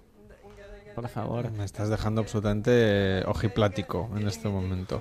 Bueno, estoy leyendo aquí la ficha. Dice, ha llegado la hora de sumergirse en las profundidades del océano, acercándose a uno de los depredadores más mortíferos del mundo y explorando a fondo sus secretos. Sí, sí, a fondo, a fondo. En fin, gracias por contarnos lo del exorcista de tiburones. Eh, la emiten el sábado a las 23 horas en Discovery Channel. Si alguien quiere ver El ¿Cómo exorcista sí, de tiburones. ¿no? Es cita obligada ya. El exorcista de tiburones, madre mía. Bueno, pues eh, además de esto, ¿qué más podemos ver mañana en, en la televisión? Pues mira, mañana en... O sea, mañana que ya es hoy, este viernes. Bueno, claro, ya hoy viernes en Antena 3 tendremos un nuevo episodio de Me Resbala con Arturo Valls al frente, Grandes. que me encanta el programa, tengo que decirlo. En la sexta, una nueva edición de la sexta columna y de equipo de investigación justamente después. Y en televisión española, el segundo capítulo del reality Hotel Romántico. Que no ha tenido mucho éxito, me parece. No, pero ahí aguanta. Yo te recomiendo en The Kiss, ya en la misma línea de exorcistas de tiburones, y además justo acaba a las 11 y 5, o sea que lo puedes ver, un documental llamado Urgencias Bizarras. Muy bien. Que también convendría echarle Hay, hay uno que es el Hay sexo varios me llevó capítulos, a ¿eh? urgencias. ¿El el qué? El sexo me llevó a urgencias. Es maravilloso también. Muy bien. Y Mystery Diner que dan en Mega, que también es Una una, apuesta segura. garantía Una apuesta de segura. cultura inte- intelectual para de mal todos rollo, públicos. da igual que tengas familiares ahí trabajando, que te van a estar robando, vendiendo cerveza cuando no deben. Bueno, a mí me encanta. Y eso es suave. Sí, exacto. Y si alguien se aburre mucho, mucho, mucho, mucho, eh, en Mega, el sábado por la noche, dan un especial de 310 minutos de equipo de investigación. Me Ahí está. encanta. 310 minutos hablando de estos temas. Lo vamos a analizar todo, del derecho, del revés. Incluso vamos a traer tiburones exorcitados que nos cuenten cuál ha sido su experiencia.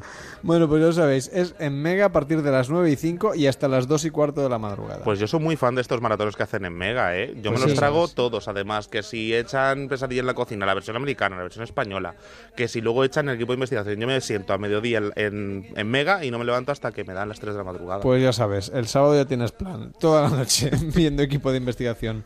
En fin, eh, vamos a seguir hablando de cosas del mundo de la televisión, porque David Sarballó quiere viajar a 1999. Más o menos. La televisión pronto llegará y yo te cantaré y tú me verás.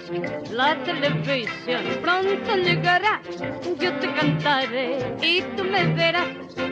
Vísteme bien, mamá, vísteme bien, vísteme bien que voy a transmitir. Que no hace falta tener buena voz, hay que lucir bastante el figurín. Pues bien, eh, viajamos eh, a 1999, pero de forma eh, ficticia, de forma narrativa, porque en verdad esta serie, cuando hablamos de una serie de televisión que se grabó, que se emitió entre el año 75 y el año 77, pero era una serie entonces, y digo entonces, futurista. Estamos hablando de Espacio 1999. Martin Landau Martin Landau. Ahí Landau. y Barbara Bain, Bárbara Bain. protagonistas de Sí, Cosmos 1999. sí, las dos versiones. Mira que Ah, prácticamente funky. Lo que más me eh. gusta de esta música, funk, es maravillosa. Maravillosa. La lástima de esta ciencia ficción es que ni esta ni 2001 luego no han acertado mucho, porque aquí seguimos sin mandar nada más a la luna, ni... Pues ahora que dices lo de- Stanley Kubrick está poco creativo últimamente. Sí, pues ahora que dices esto de Stanley Kubrick es muy curioso. Espera, espera. A ver. ¿Quién? ¿Alguien más? ¿Había un artista invitado? ¿Quién? No sé qué nos quería decir. Decías esto de Stanley Kubrick y es muy curioso porque llegó a demandar a, a los creadores de esta serie por decir que le habían, digamos, plagiado todo lo que era el look de, de los astronautas, de las naves, etcétera, como si, bueno, como si todo lo que tenga que ver con el espacio, pues ya eh, tuviese que pasar por caja de, Stanley Kubrick. Fue una serie que aquí se vio en ese mm, doblaje latino, eh, tan, tan característico de esta serie, y que, ah, bueno, ya forma parte de- del, del imaginario, ¿no? De esta de estas series de, de ciencia ficción, pero que esta, digamos que si antes hablábamos de, de los tiburones eh, exorcitados y, y que era un poco una ida de bola, esta serie, mm, vamos a decir entre nosotros que un poquito también lo era. Porque en este caso no es que tengas una nave y vas por el espacio y vas conociendo nuevas civilizaciones, al estilo Star Trek, sino que aquí el tema sería, tú tienes una base en la luna, ¿no? Tienes una base lunar, hasta ahí todo bien. Entonces hay un día, me ha quedado un poco esto, piedreita, tienes una base, estás ahí, todo va bien, ¿no?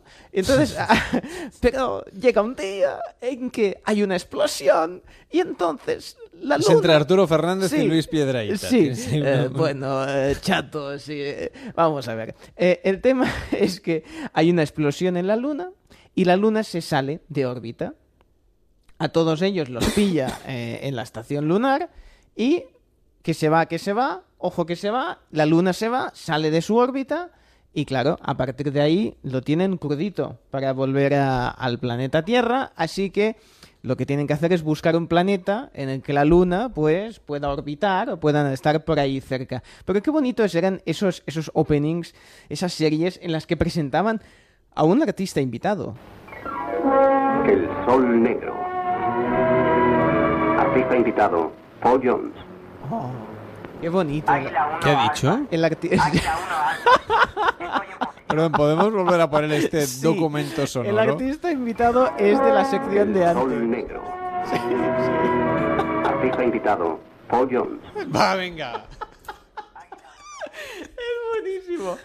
Sí, es verdad. Me dio esa Que es el sensación- abuelo de Rocos y Freddy. Sí, totalmente, y el negro de WhatsApp. El tema es que eh, cuando estaba preparando la, la sección me pareció eso, pero digo, tienes una mente sucia.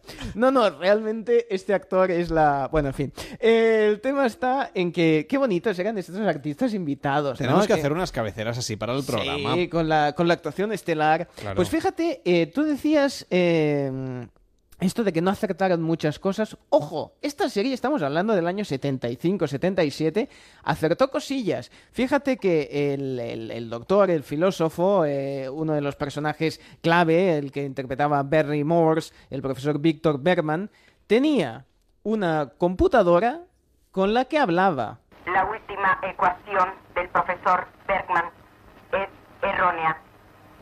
Los grados de los cosenos adyacentes a los ángulos opuestos están... No debía habértelo preguntado. O sea, es el Siri de la es época. el Siri de la época y ya se quejaba de haberle mm, bueno, de haberle preguntado en el reparto de esta serie, que nos podéis comentar por, eh, por Twitter y Facebook a ver qué recuerdos tenéis de Espacio o Cosmos 1999, pues estaba mm, la serie protagonizada por Martin Landau y por Barbara Bain, que además eran mm, matrimonio, o sea, eran pareja real, que eh, además también los vimos juntos en Misión Imposible. O sea, es una pareja de esas de cine. Desgraciadamente, Martin Landau nos dejó hace, hace bien poco, el 15 de julio de este año, a los 89 años, moría un clásico de los que nos gusta eh, de- bueno, el cine y las series de ciencia ficción, pues bueno, lo hemos visto hasta en Expediente X, o sea que muchísimo. Una serie que, ah, que muchos recuerdan, fueron dos temporadas bien diferentes, los creadores de la primera y la segunda, si en la primera iban fumados, en la segunda se, se fumaron algo más. porque- El guion directamente. Sí, se fumaron el guion,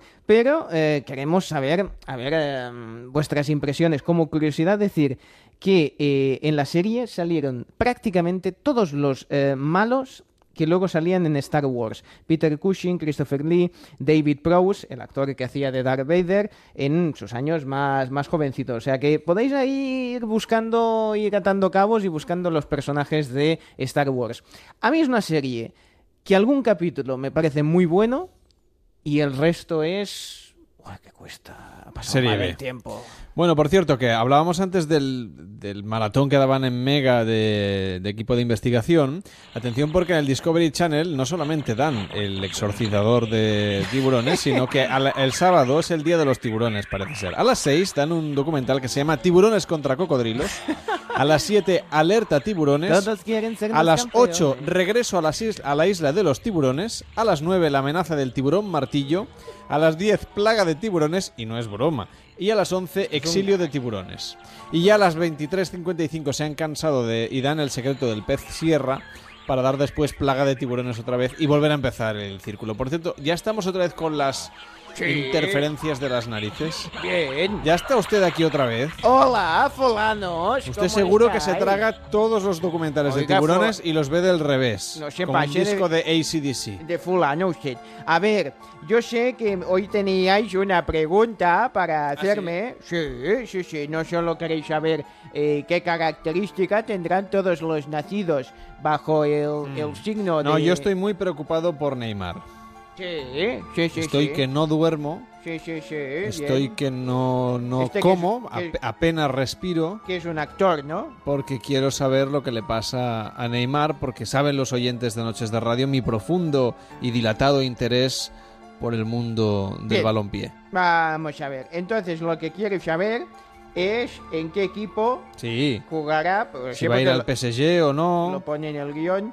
Bien, vamos a ver. sí. suerte de eso, porque sí, si porque no tenía ni idea de quién Y es. eso que no tenemos guionista, hombre, sí. Sí, bueno, sí, vamos a ver. Entonces, yo Si he hasta hecho lo de Piqué, imagine usted. Sí, sí, sí. Puesto al día que estoy. Bien.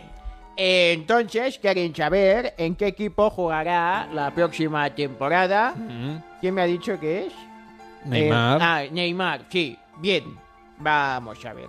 Cartas, cartitas. Decidme esto si sois bonitas. ¿En qué equipo jugar? La rima eh, no estaba en el guion, ¿eh? O sea, es improvisada. ¿En qué equipo jugará Neymar la próxima temporada? Bien. Hay algún oyente que dice que está más preocupado por su pelo que por dónde va a jugar.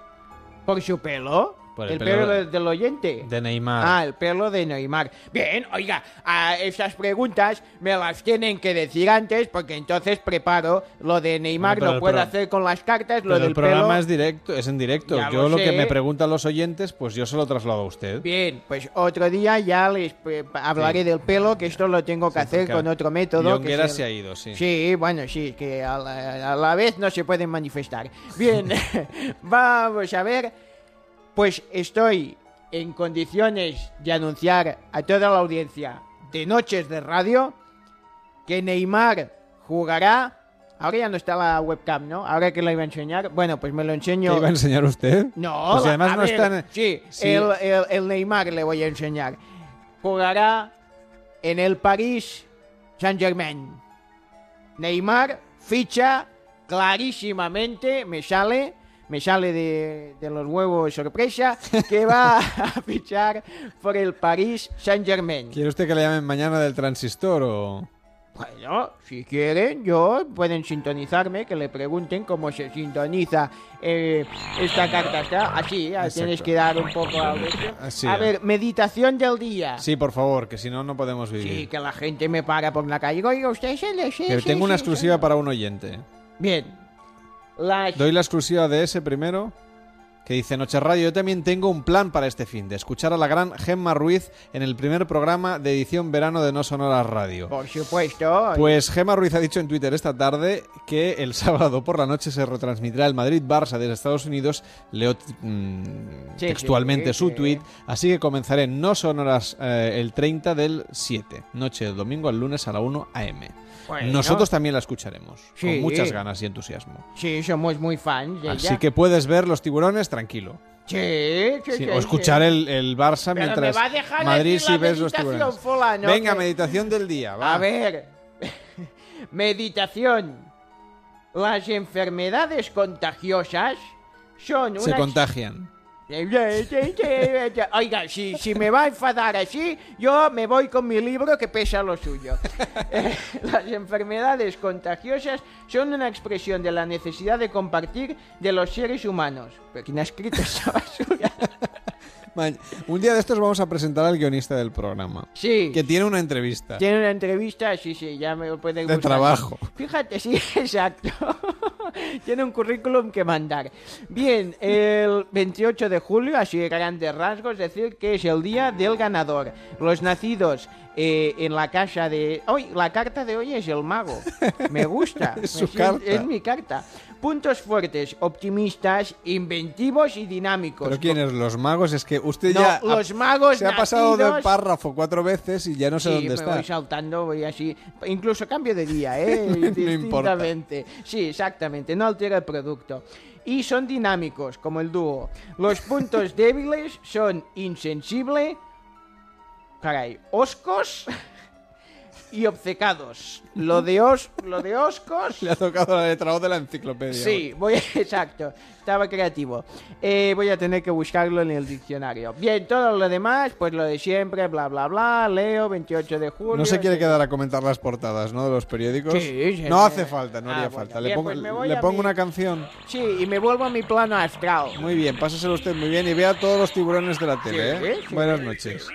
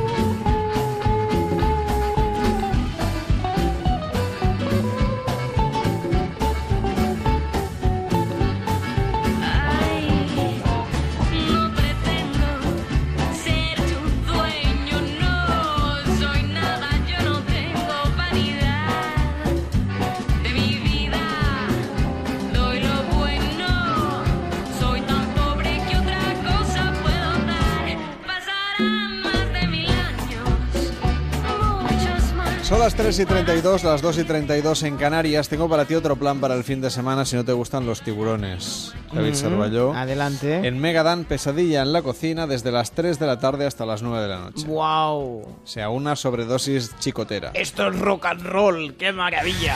Vamos a trabajar un montón, chicote, este fin de semana. Y me voy a poner, voy a ganar todos los kilos que había perdido con mi plan de fitness. Si me tengo que ir a todos los restaurantes a comer, me voy a poner, vamos, tibio. Pero bueno, solo con que huelas un poco las recetas y te acerques a la cocina a ver si hay alguna ratilla y atrapada entre las vajillas y la nevera. Bueno, a- a- como me entere yo de eso, vamos, se les va a caer la del pulpo. Igual hay muchos de estos que ya han cerrado, ¿eh? que eso también pasa. Bueno, puedes echar un ojo al microondas de Onda Cero en Barcelona, que también es... es- He va a venir por la ahí NASA a analizarlo. y ya los he saludado a todos, porque ahí había vida y les he puesto nombre a cada uno de ellos. Qué barbaridad. Alguno hasta escribe crónicas, imagínate. Bueno, estas noches de radio estamos en Onda Cero, vamos a repasar qué tal se va a despertar este día tan fantástico que nosotros tenemos la suerte de inaugurar aquí en la radio, que es este viernes 28 de julio de 2017 que nos cuentan los periódicos, David. Bueno, hay una. Si el gran protagonista de las portadas de ayer era Mariano Rajoy, sinceramente, hemos ganado mucho con las fotografías eh, que salen estos días porque es Mireia Belmonte. Mireia Belmonte es la gran protagonista de, de las portadas. Mireia es de oro, dice la razón. En el país leemos Mireia Belmonte logra la medalla más deseada. Amaneció resfriada y no las tenía todos consigo, pero dos minutos y cinco segundos después de lanzarse a la piscina en los mundiales de Budapest, la, badalo- la badalonesa lograba el oro en los 200 metros mariposa. La medalla que le faltaba. Por ejemplo, en la vanguardia también se hacen eco pues, de, esa tormenta perfecta que decíamos, esa huelga de, taxis, de, bueno, de todo lo que está, está llevando que la gente pues, le cueste desplazarse, ¿no? Y dice que Rajoy logra el aval para frenar la reforma express catalana. En La Razón también leemos que los hijos de Maduro se alojan 18 días en el Ritz en plena ola de represión. La portada de... Queremos destacar como curiosidad la portada de mañana de Marca en que directamente toda la portada es, es Belmonte. Hasta han cambiado lo de Marca por Mireia. Está, está muy, muy, muy curiosa y muy divertida. En la vanguardia también leemos el paro baja de los 4 millones por primera vez desde 2009. O sea que, bueno, tenemos aquí mm, ese, ese dato importante, que es una buena noticia que, que baje el paro, y la gran campeona Mireia Belmonte. Noticias que vais a leer en los periódicos que ya están disponibles, por cierto, en algún kiosco de esos que están toda la noche, por ejemplo, los que tenemos aquí enfrente en las Ramblas de Barcelona, desde donde hacemos noches de radio para todo el país, pero por supuesto también los estamos contando ya aquí en Noches de Radio, donde además vamos a dedicar un ratito a hablar de Tunguska.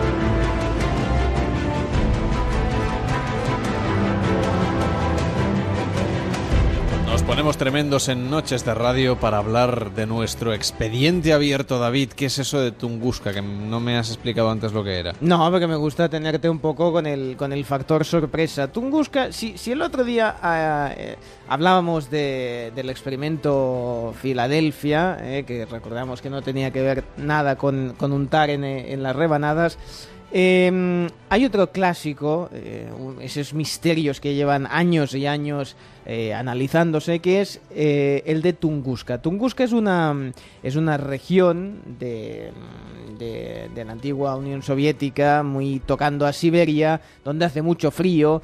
Y el 30 de junio de, 2000, ay, perdón, de, de 1908, algo pasó, un fenómeno, eh, bien, parece que un meteorito, algo impactó creando una gran... Ese cráter. eh, ese cráter, esa gran explosión y queremos saber de- detalles, ¿no? Queremos conocer, queremos explicar eh, cuáles son las diferentes teorías que hay sobre lo que pasó. Porque como no hay una versión oficial, ya sabes que cuando no hay versión oficial van apareciendo otro tipo de, mm, digamos, de, de posibles explicaciones de lo que realmente pasó. Pero vamos a, a la versión, digamos, más canónica. ¿eh? Un meteorito está, bueno, un meteoro está llegando y antes de, de tomar tierra, explota. Hay una explosión y a partir de ahí algo sucede. Fue la explosión más ruidosa, feroz y potente que se haya conocido en la historia de la civilización. Una nube oscura de polvo y tierra cubrió inmediatamente el aire. Y una potente onda expansiva arrasó el paisaje circundante en forma de ola de aire caliente a una temperatura de casi 25.000 grados centígrados, que abrasó 2.600 kilómetros cuadrados de bosque, una extensión mayor que la provincia de Vizcaya. Los árboles quedaron arrasados y quemados. El golpe de aire recoge y eleva los restos de tierra caídos y los lanza disparados como con una escopeta en todas direcciones. Si te alcanzara en el exterior podría partirte en pedazos. Bien, si conocéis a alguien que, que le gusten mucho eh, las rocas, que le guste mucho todo eh, lo que tenga que ver con los meteoros, eh, es hablarle de Tunguska y es darle tema de conversación. Lo No dicen- conozco yo a nadie interesado en las rocas. Bueno, pues... eh, En las rocas los- Johnson, como mucho, Sí, y bueno, en los, vigilantes los de la playa. geólogos, a ver, yo creo que algo sí que les va a gustar. Vale. Si vas- Respondo a tu pregunta. No conozco a ningún geólogo. Bueno, ahí, ahí, ahí está el tema. Eh, hemos eh, estado buscando en una web de la NASA y atención lo que, lo que dicen. Dice, si se desea iniciar una conversación con alguien dentro del ambiente de los asteroides, la típica conversación que quieres tener con alguien que le gusten los asteroides, dice, lo único que se debe mencionar es Tunguska, dice Don Yeomans, eh, director, atención, de la Oficina de Objetos Cercanos a la Tierra. Se ve que hay, una- hay, una- hay- hay gente que se dedica a eso, ¿no? Neo, por su sigla en idioma inglés. Atención, seguimos con la tal. No es nada de la Matrix, ¿no? No, pero lo tenemos ahí guardadito. Si este tema en sus manos es peligroso. Dice, en el laboratorio de propulsión a chorro de la NASA. Dice, es la única entrada de un meteoroide, meteoroide, en tiempos modernos, de la cual tenemos narraciones presenciales. Es decir, que a un geólogo le hablas de Tunguska y se pone todo emocionado. Después hubo noches claras durante varias semanas. Probablemente porque la explosión generó algo de polvo, o vapor de agua, o cristales de hielo, que circularon por casi todo el globo. Las noches eran tan claras que se podía leer el periódico a medianoche y sacar fotografías. Qué práctico. Sí, exacto. Noches blancas, polvos, se sacaban fotografías. Seguro que no estamos hablando de la sección de antes. Aquí hoy todo está un poco, un poco unido. Sería bonito eso de, de que durante, durante semanas, ¿no? Pues oye, ta- estaba todo iluminado y la gran pregunta, la pregunta que se hace todo el mundo es, vale, eso pasó en 1908, pero ¿podría volver a pasar? Si una bola de fuego como esa cayera hoy sobre Chicago, Nueva York, Miami o Los Ángeles, arrasaría completamente la ciudad. Y un objeto mayor podría destruir la civilización.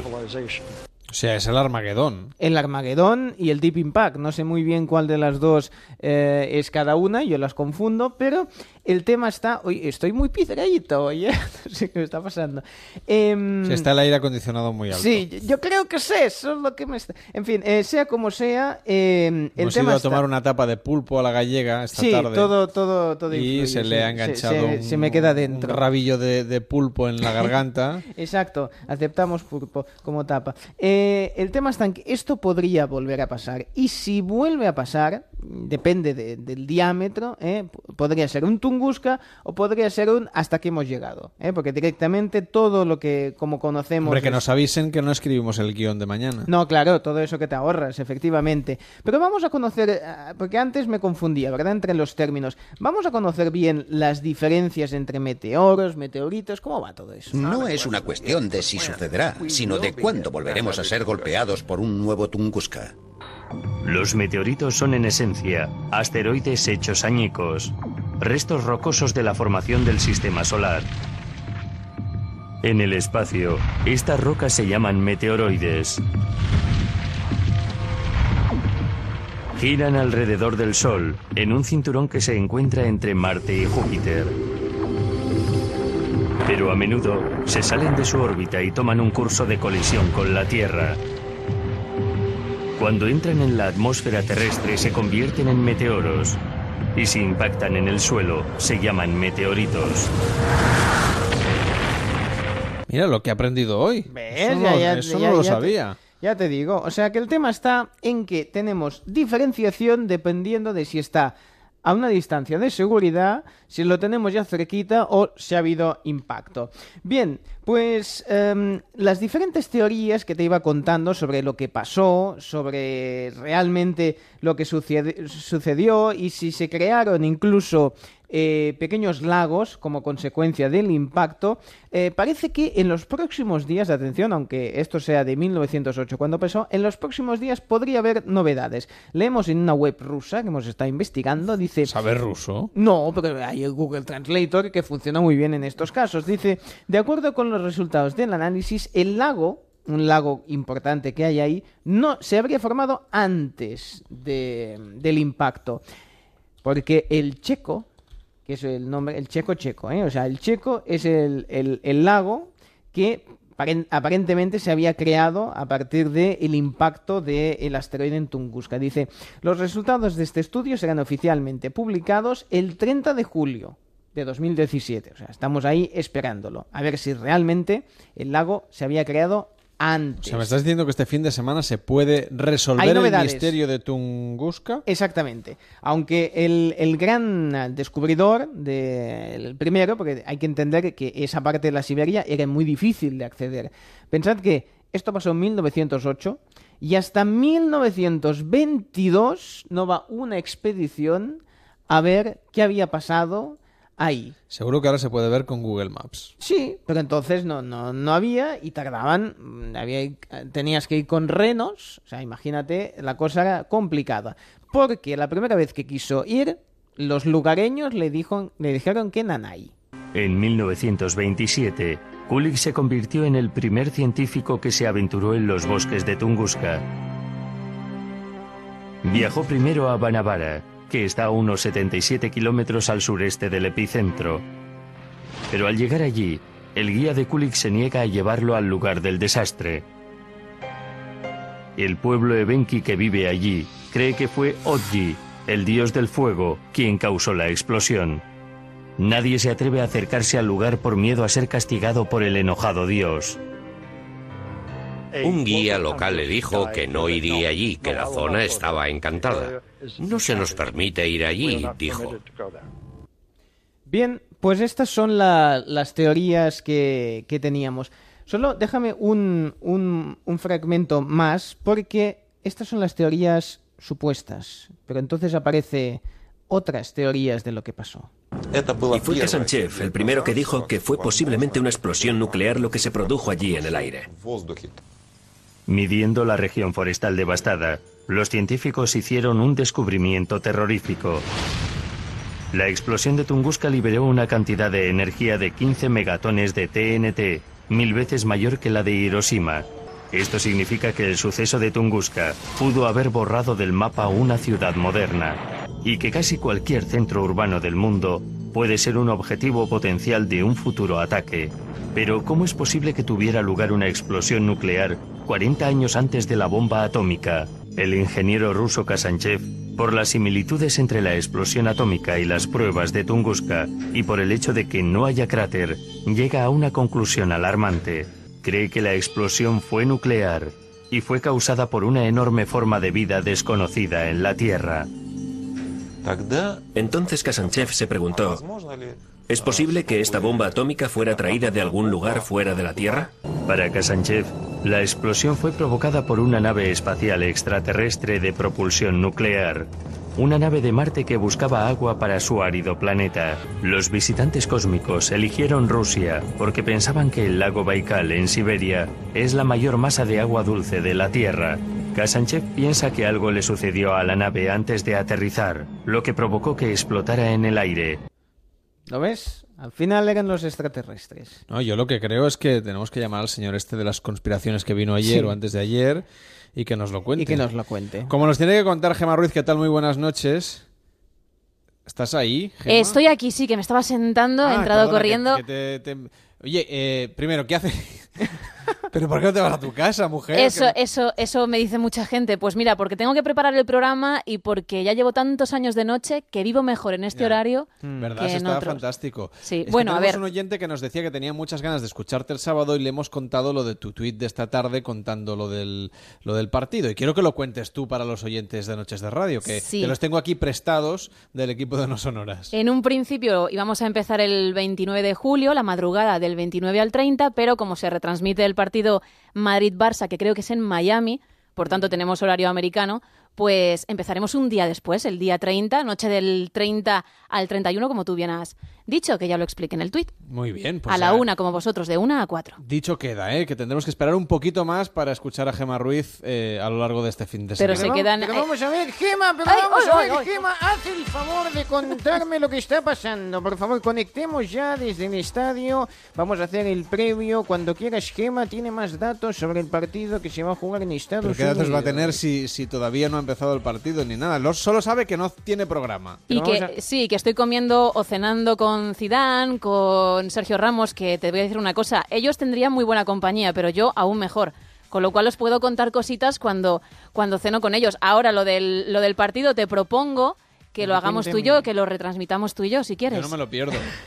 Vamos a ver, Gema, y también vamos a tener a Mr. Chip, que nos va a contar exactamente qué es lo que están cenando y las estadísticas de todos los platos que se han zampado las hamburguesas esta gente.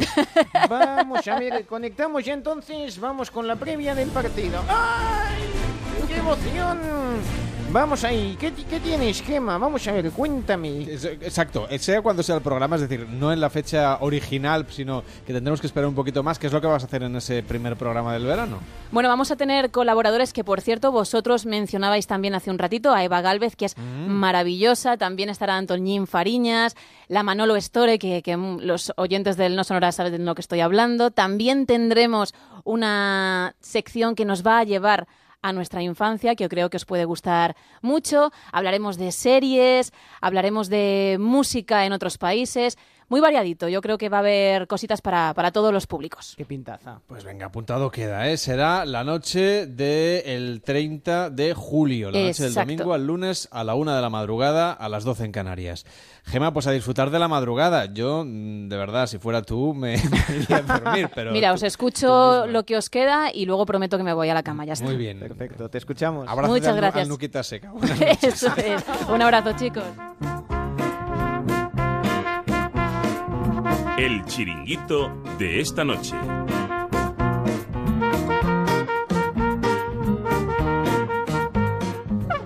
Bueno, un chiringuito de verano para disfrutar de Chiclana de la Frontera en Cádiz. Yo, no sé, no paramos de recorrer España. Parecemos estereiros y todo el equipo de gente viajera, pero nosotros lo hacemos en realidad solamente a través de chiringuitos. De chiringuito en chiringuito, Manuel. ¿Y hay algún mejor viaje que ir de chiringuito en chiringuito por toda España? Pues mira, yo creo que un verano me voy a pedir hacer el programa cada día en un chiringuito distinto. Oye, pues Oh. yo, yo me ofrezco a acompañarte, ¿eh? Venga, de acuerdo. Pues hoy nos vamos hasta, como bien has dicho, Chiclana de la Frontera en Cádiz, donde nos espera el Atenas Playa, un chiringuito en el que uno puede comer, tomar algo, descansar, dependiendo de la zona del chiringuito en el que uno se encuentre. Lo tenemos dividido en tres áreas, eh, una zona de, de restaurante pura, digamos, donde efectivamente comes a la carta, de corte mediterráneo, donde abunda el pescado, la carne, recetas nuestras muy personales y otras pues muy tradicionales para que precisamente, aunque estés en la playa, puedas también optar a poder eh, comer algo mucho más tradicional que lo que es el básico eh, en cuanto a atún se refiere, pues está en la zona donde estamos y los, los típicos fritos. Luego hay otra zona más eh, Beach Club, la zona Beach Club donde tenemos una gran barra, coctelería, una carta de 28-30 referencias de Ginebra y donde puedes además también comer de manera más informal. Pero luego la zona de las hamacas, una zona donde hamacas y camas valiosas hacen bueno, la parte final del chiringuito, una zona de descanso, reposo, tranquilidad y donde también puedes eh, comer y beber, evidentemente. Lo que pasa es que bueno, pues es mucho más indicado para la zona de descanso.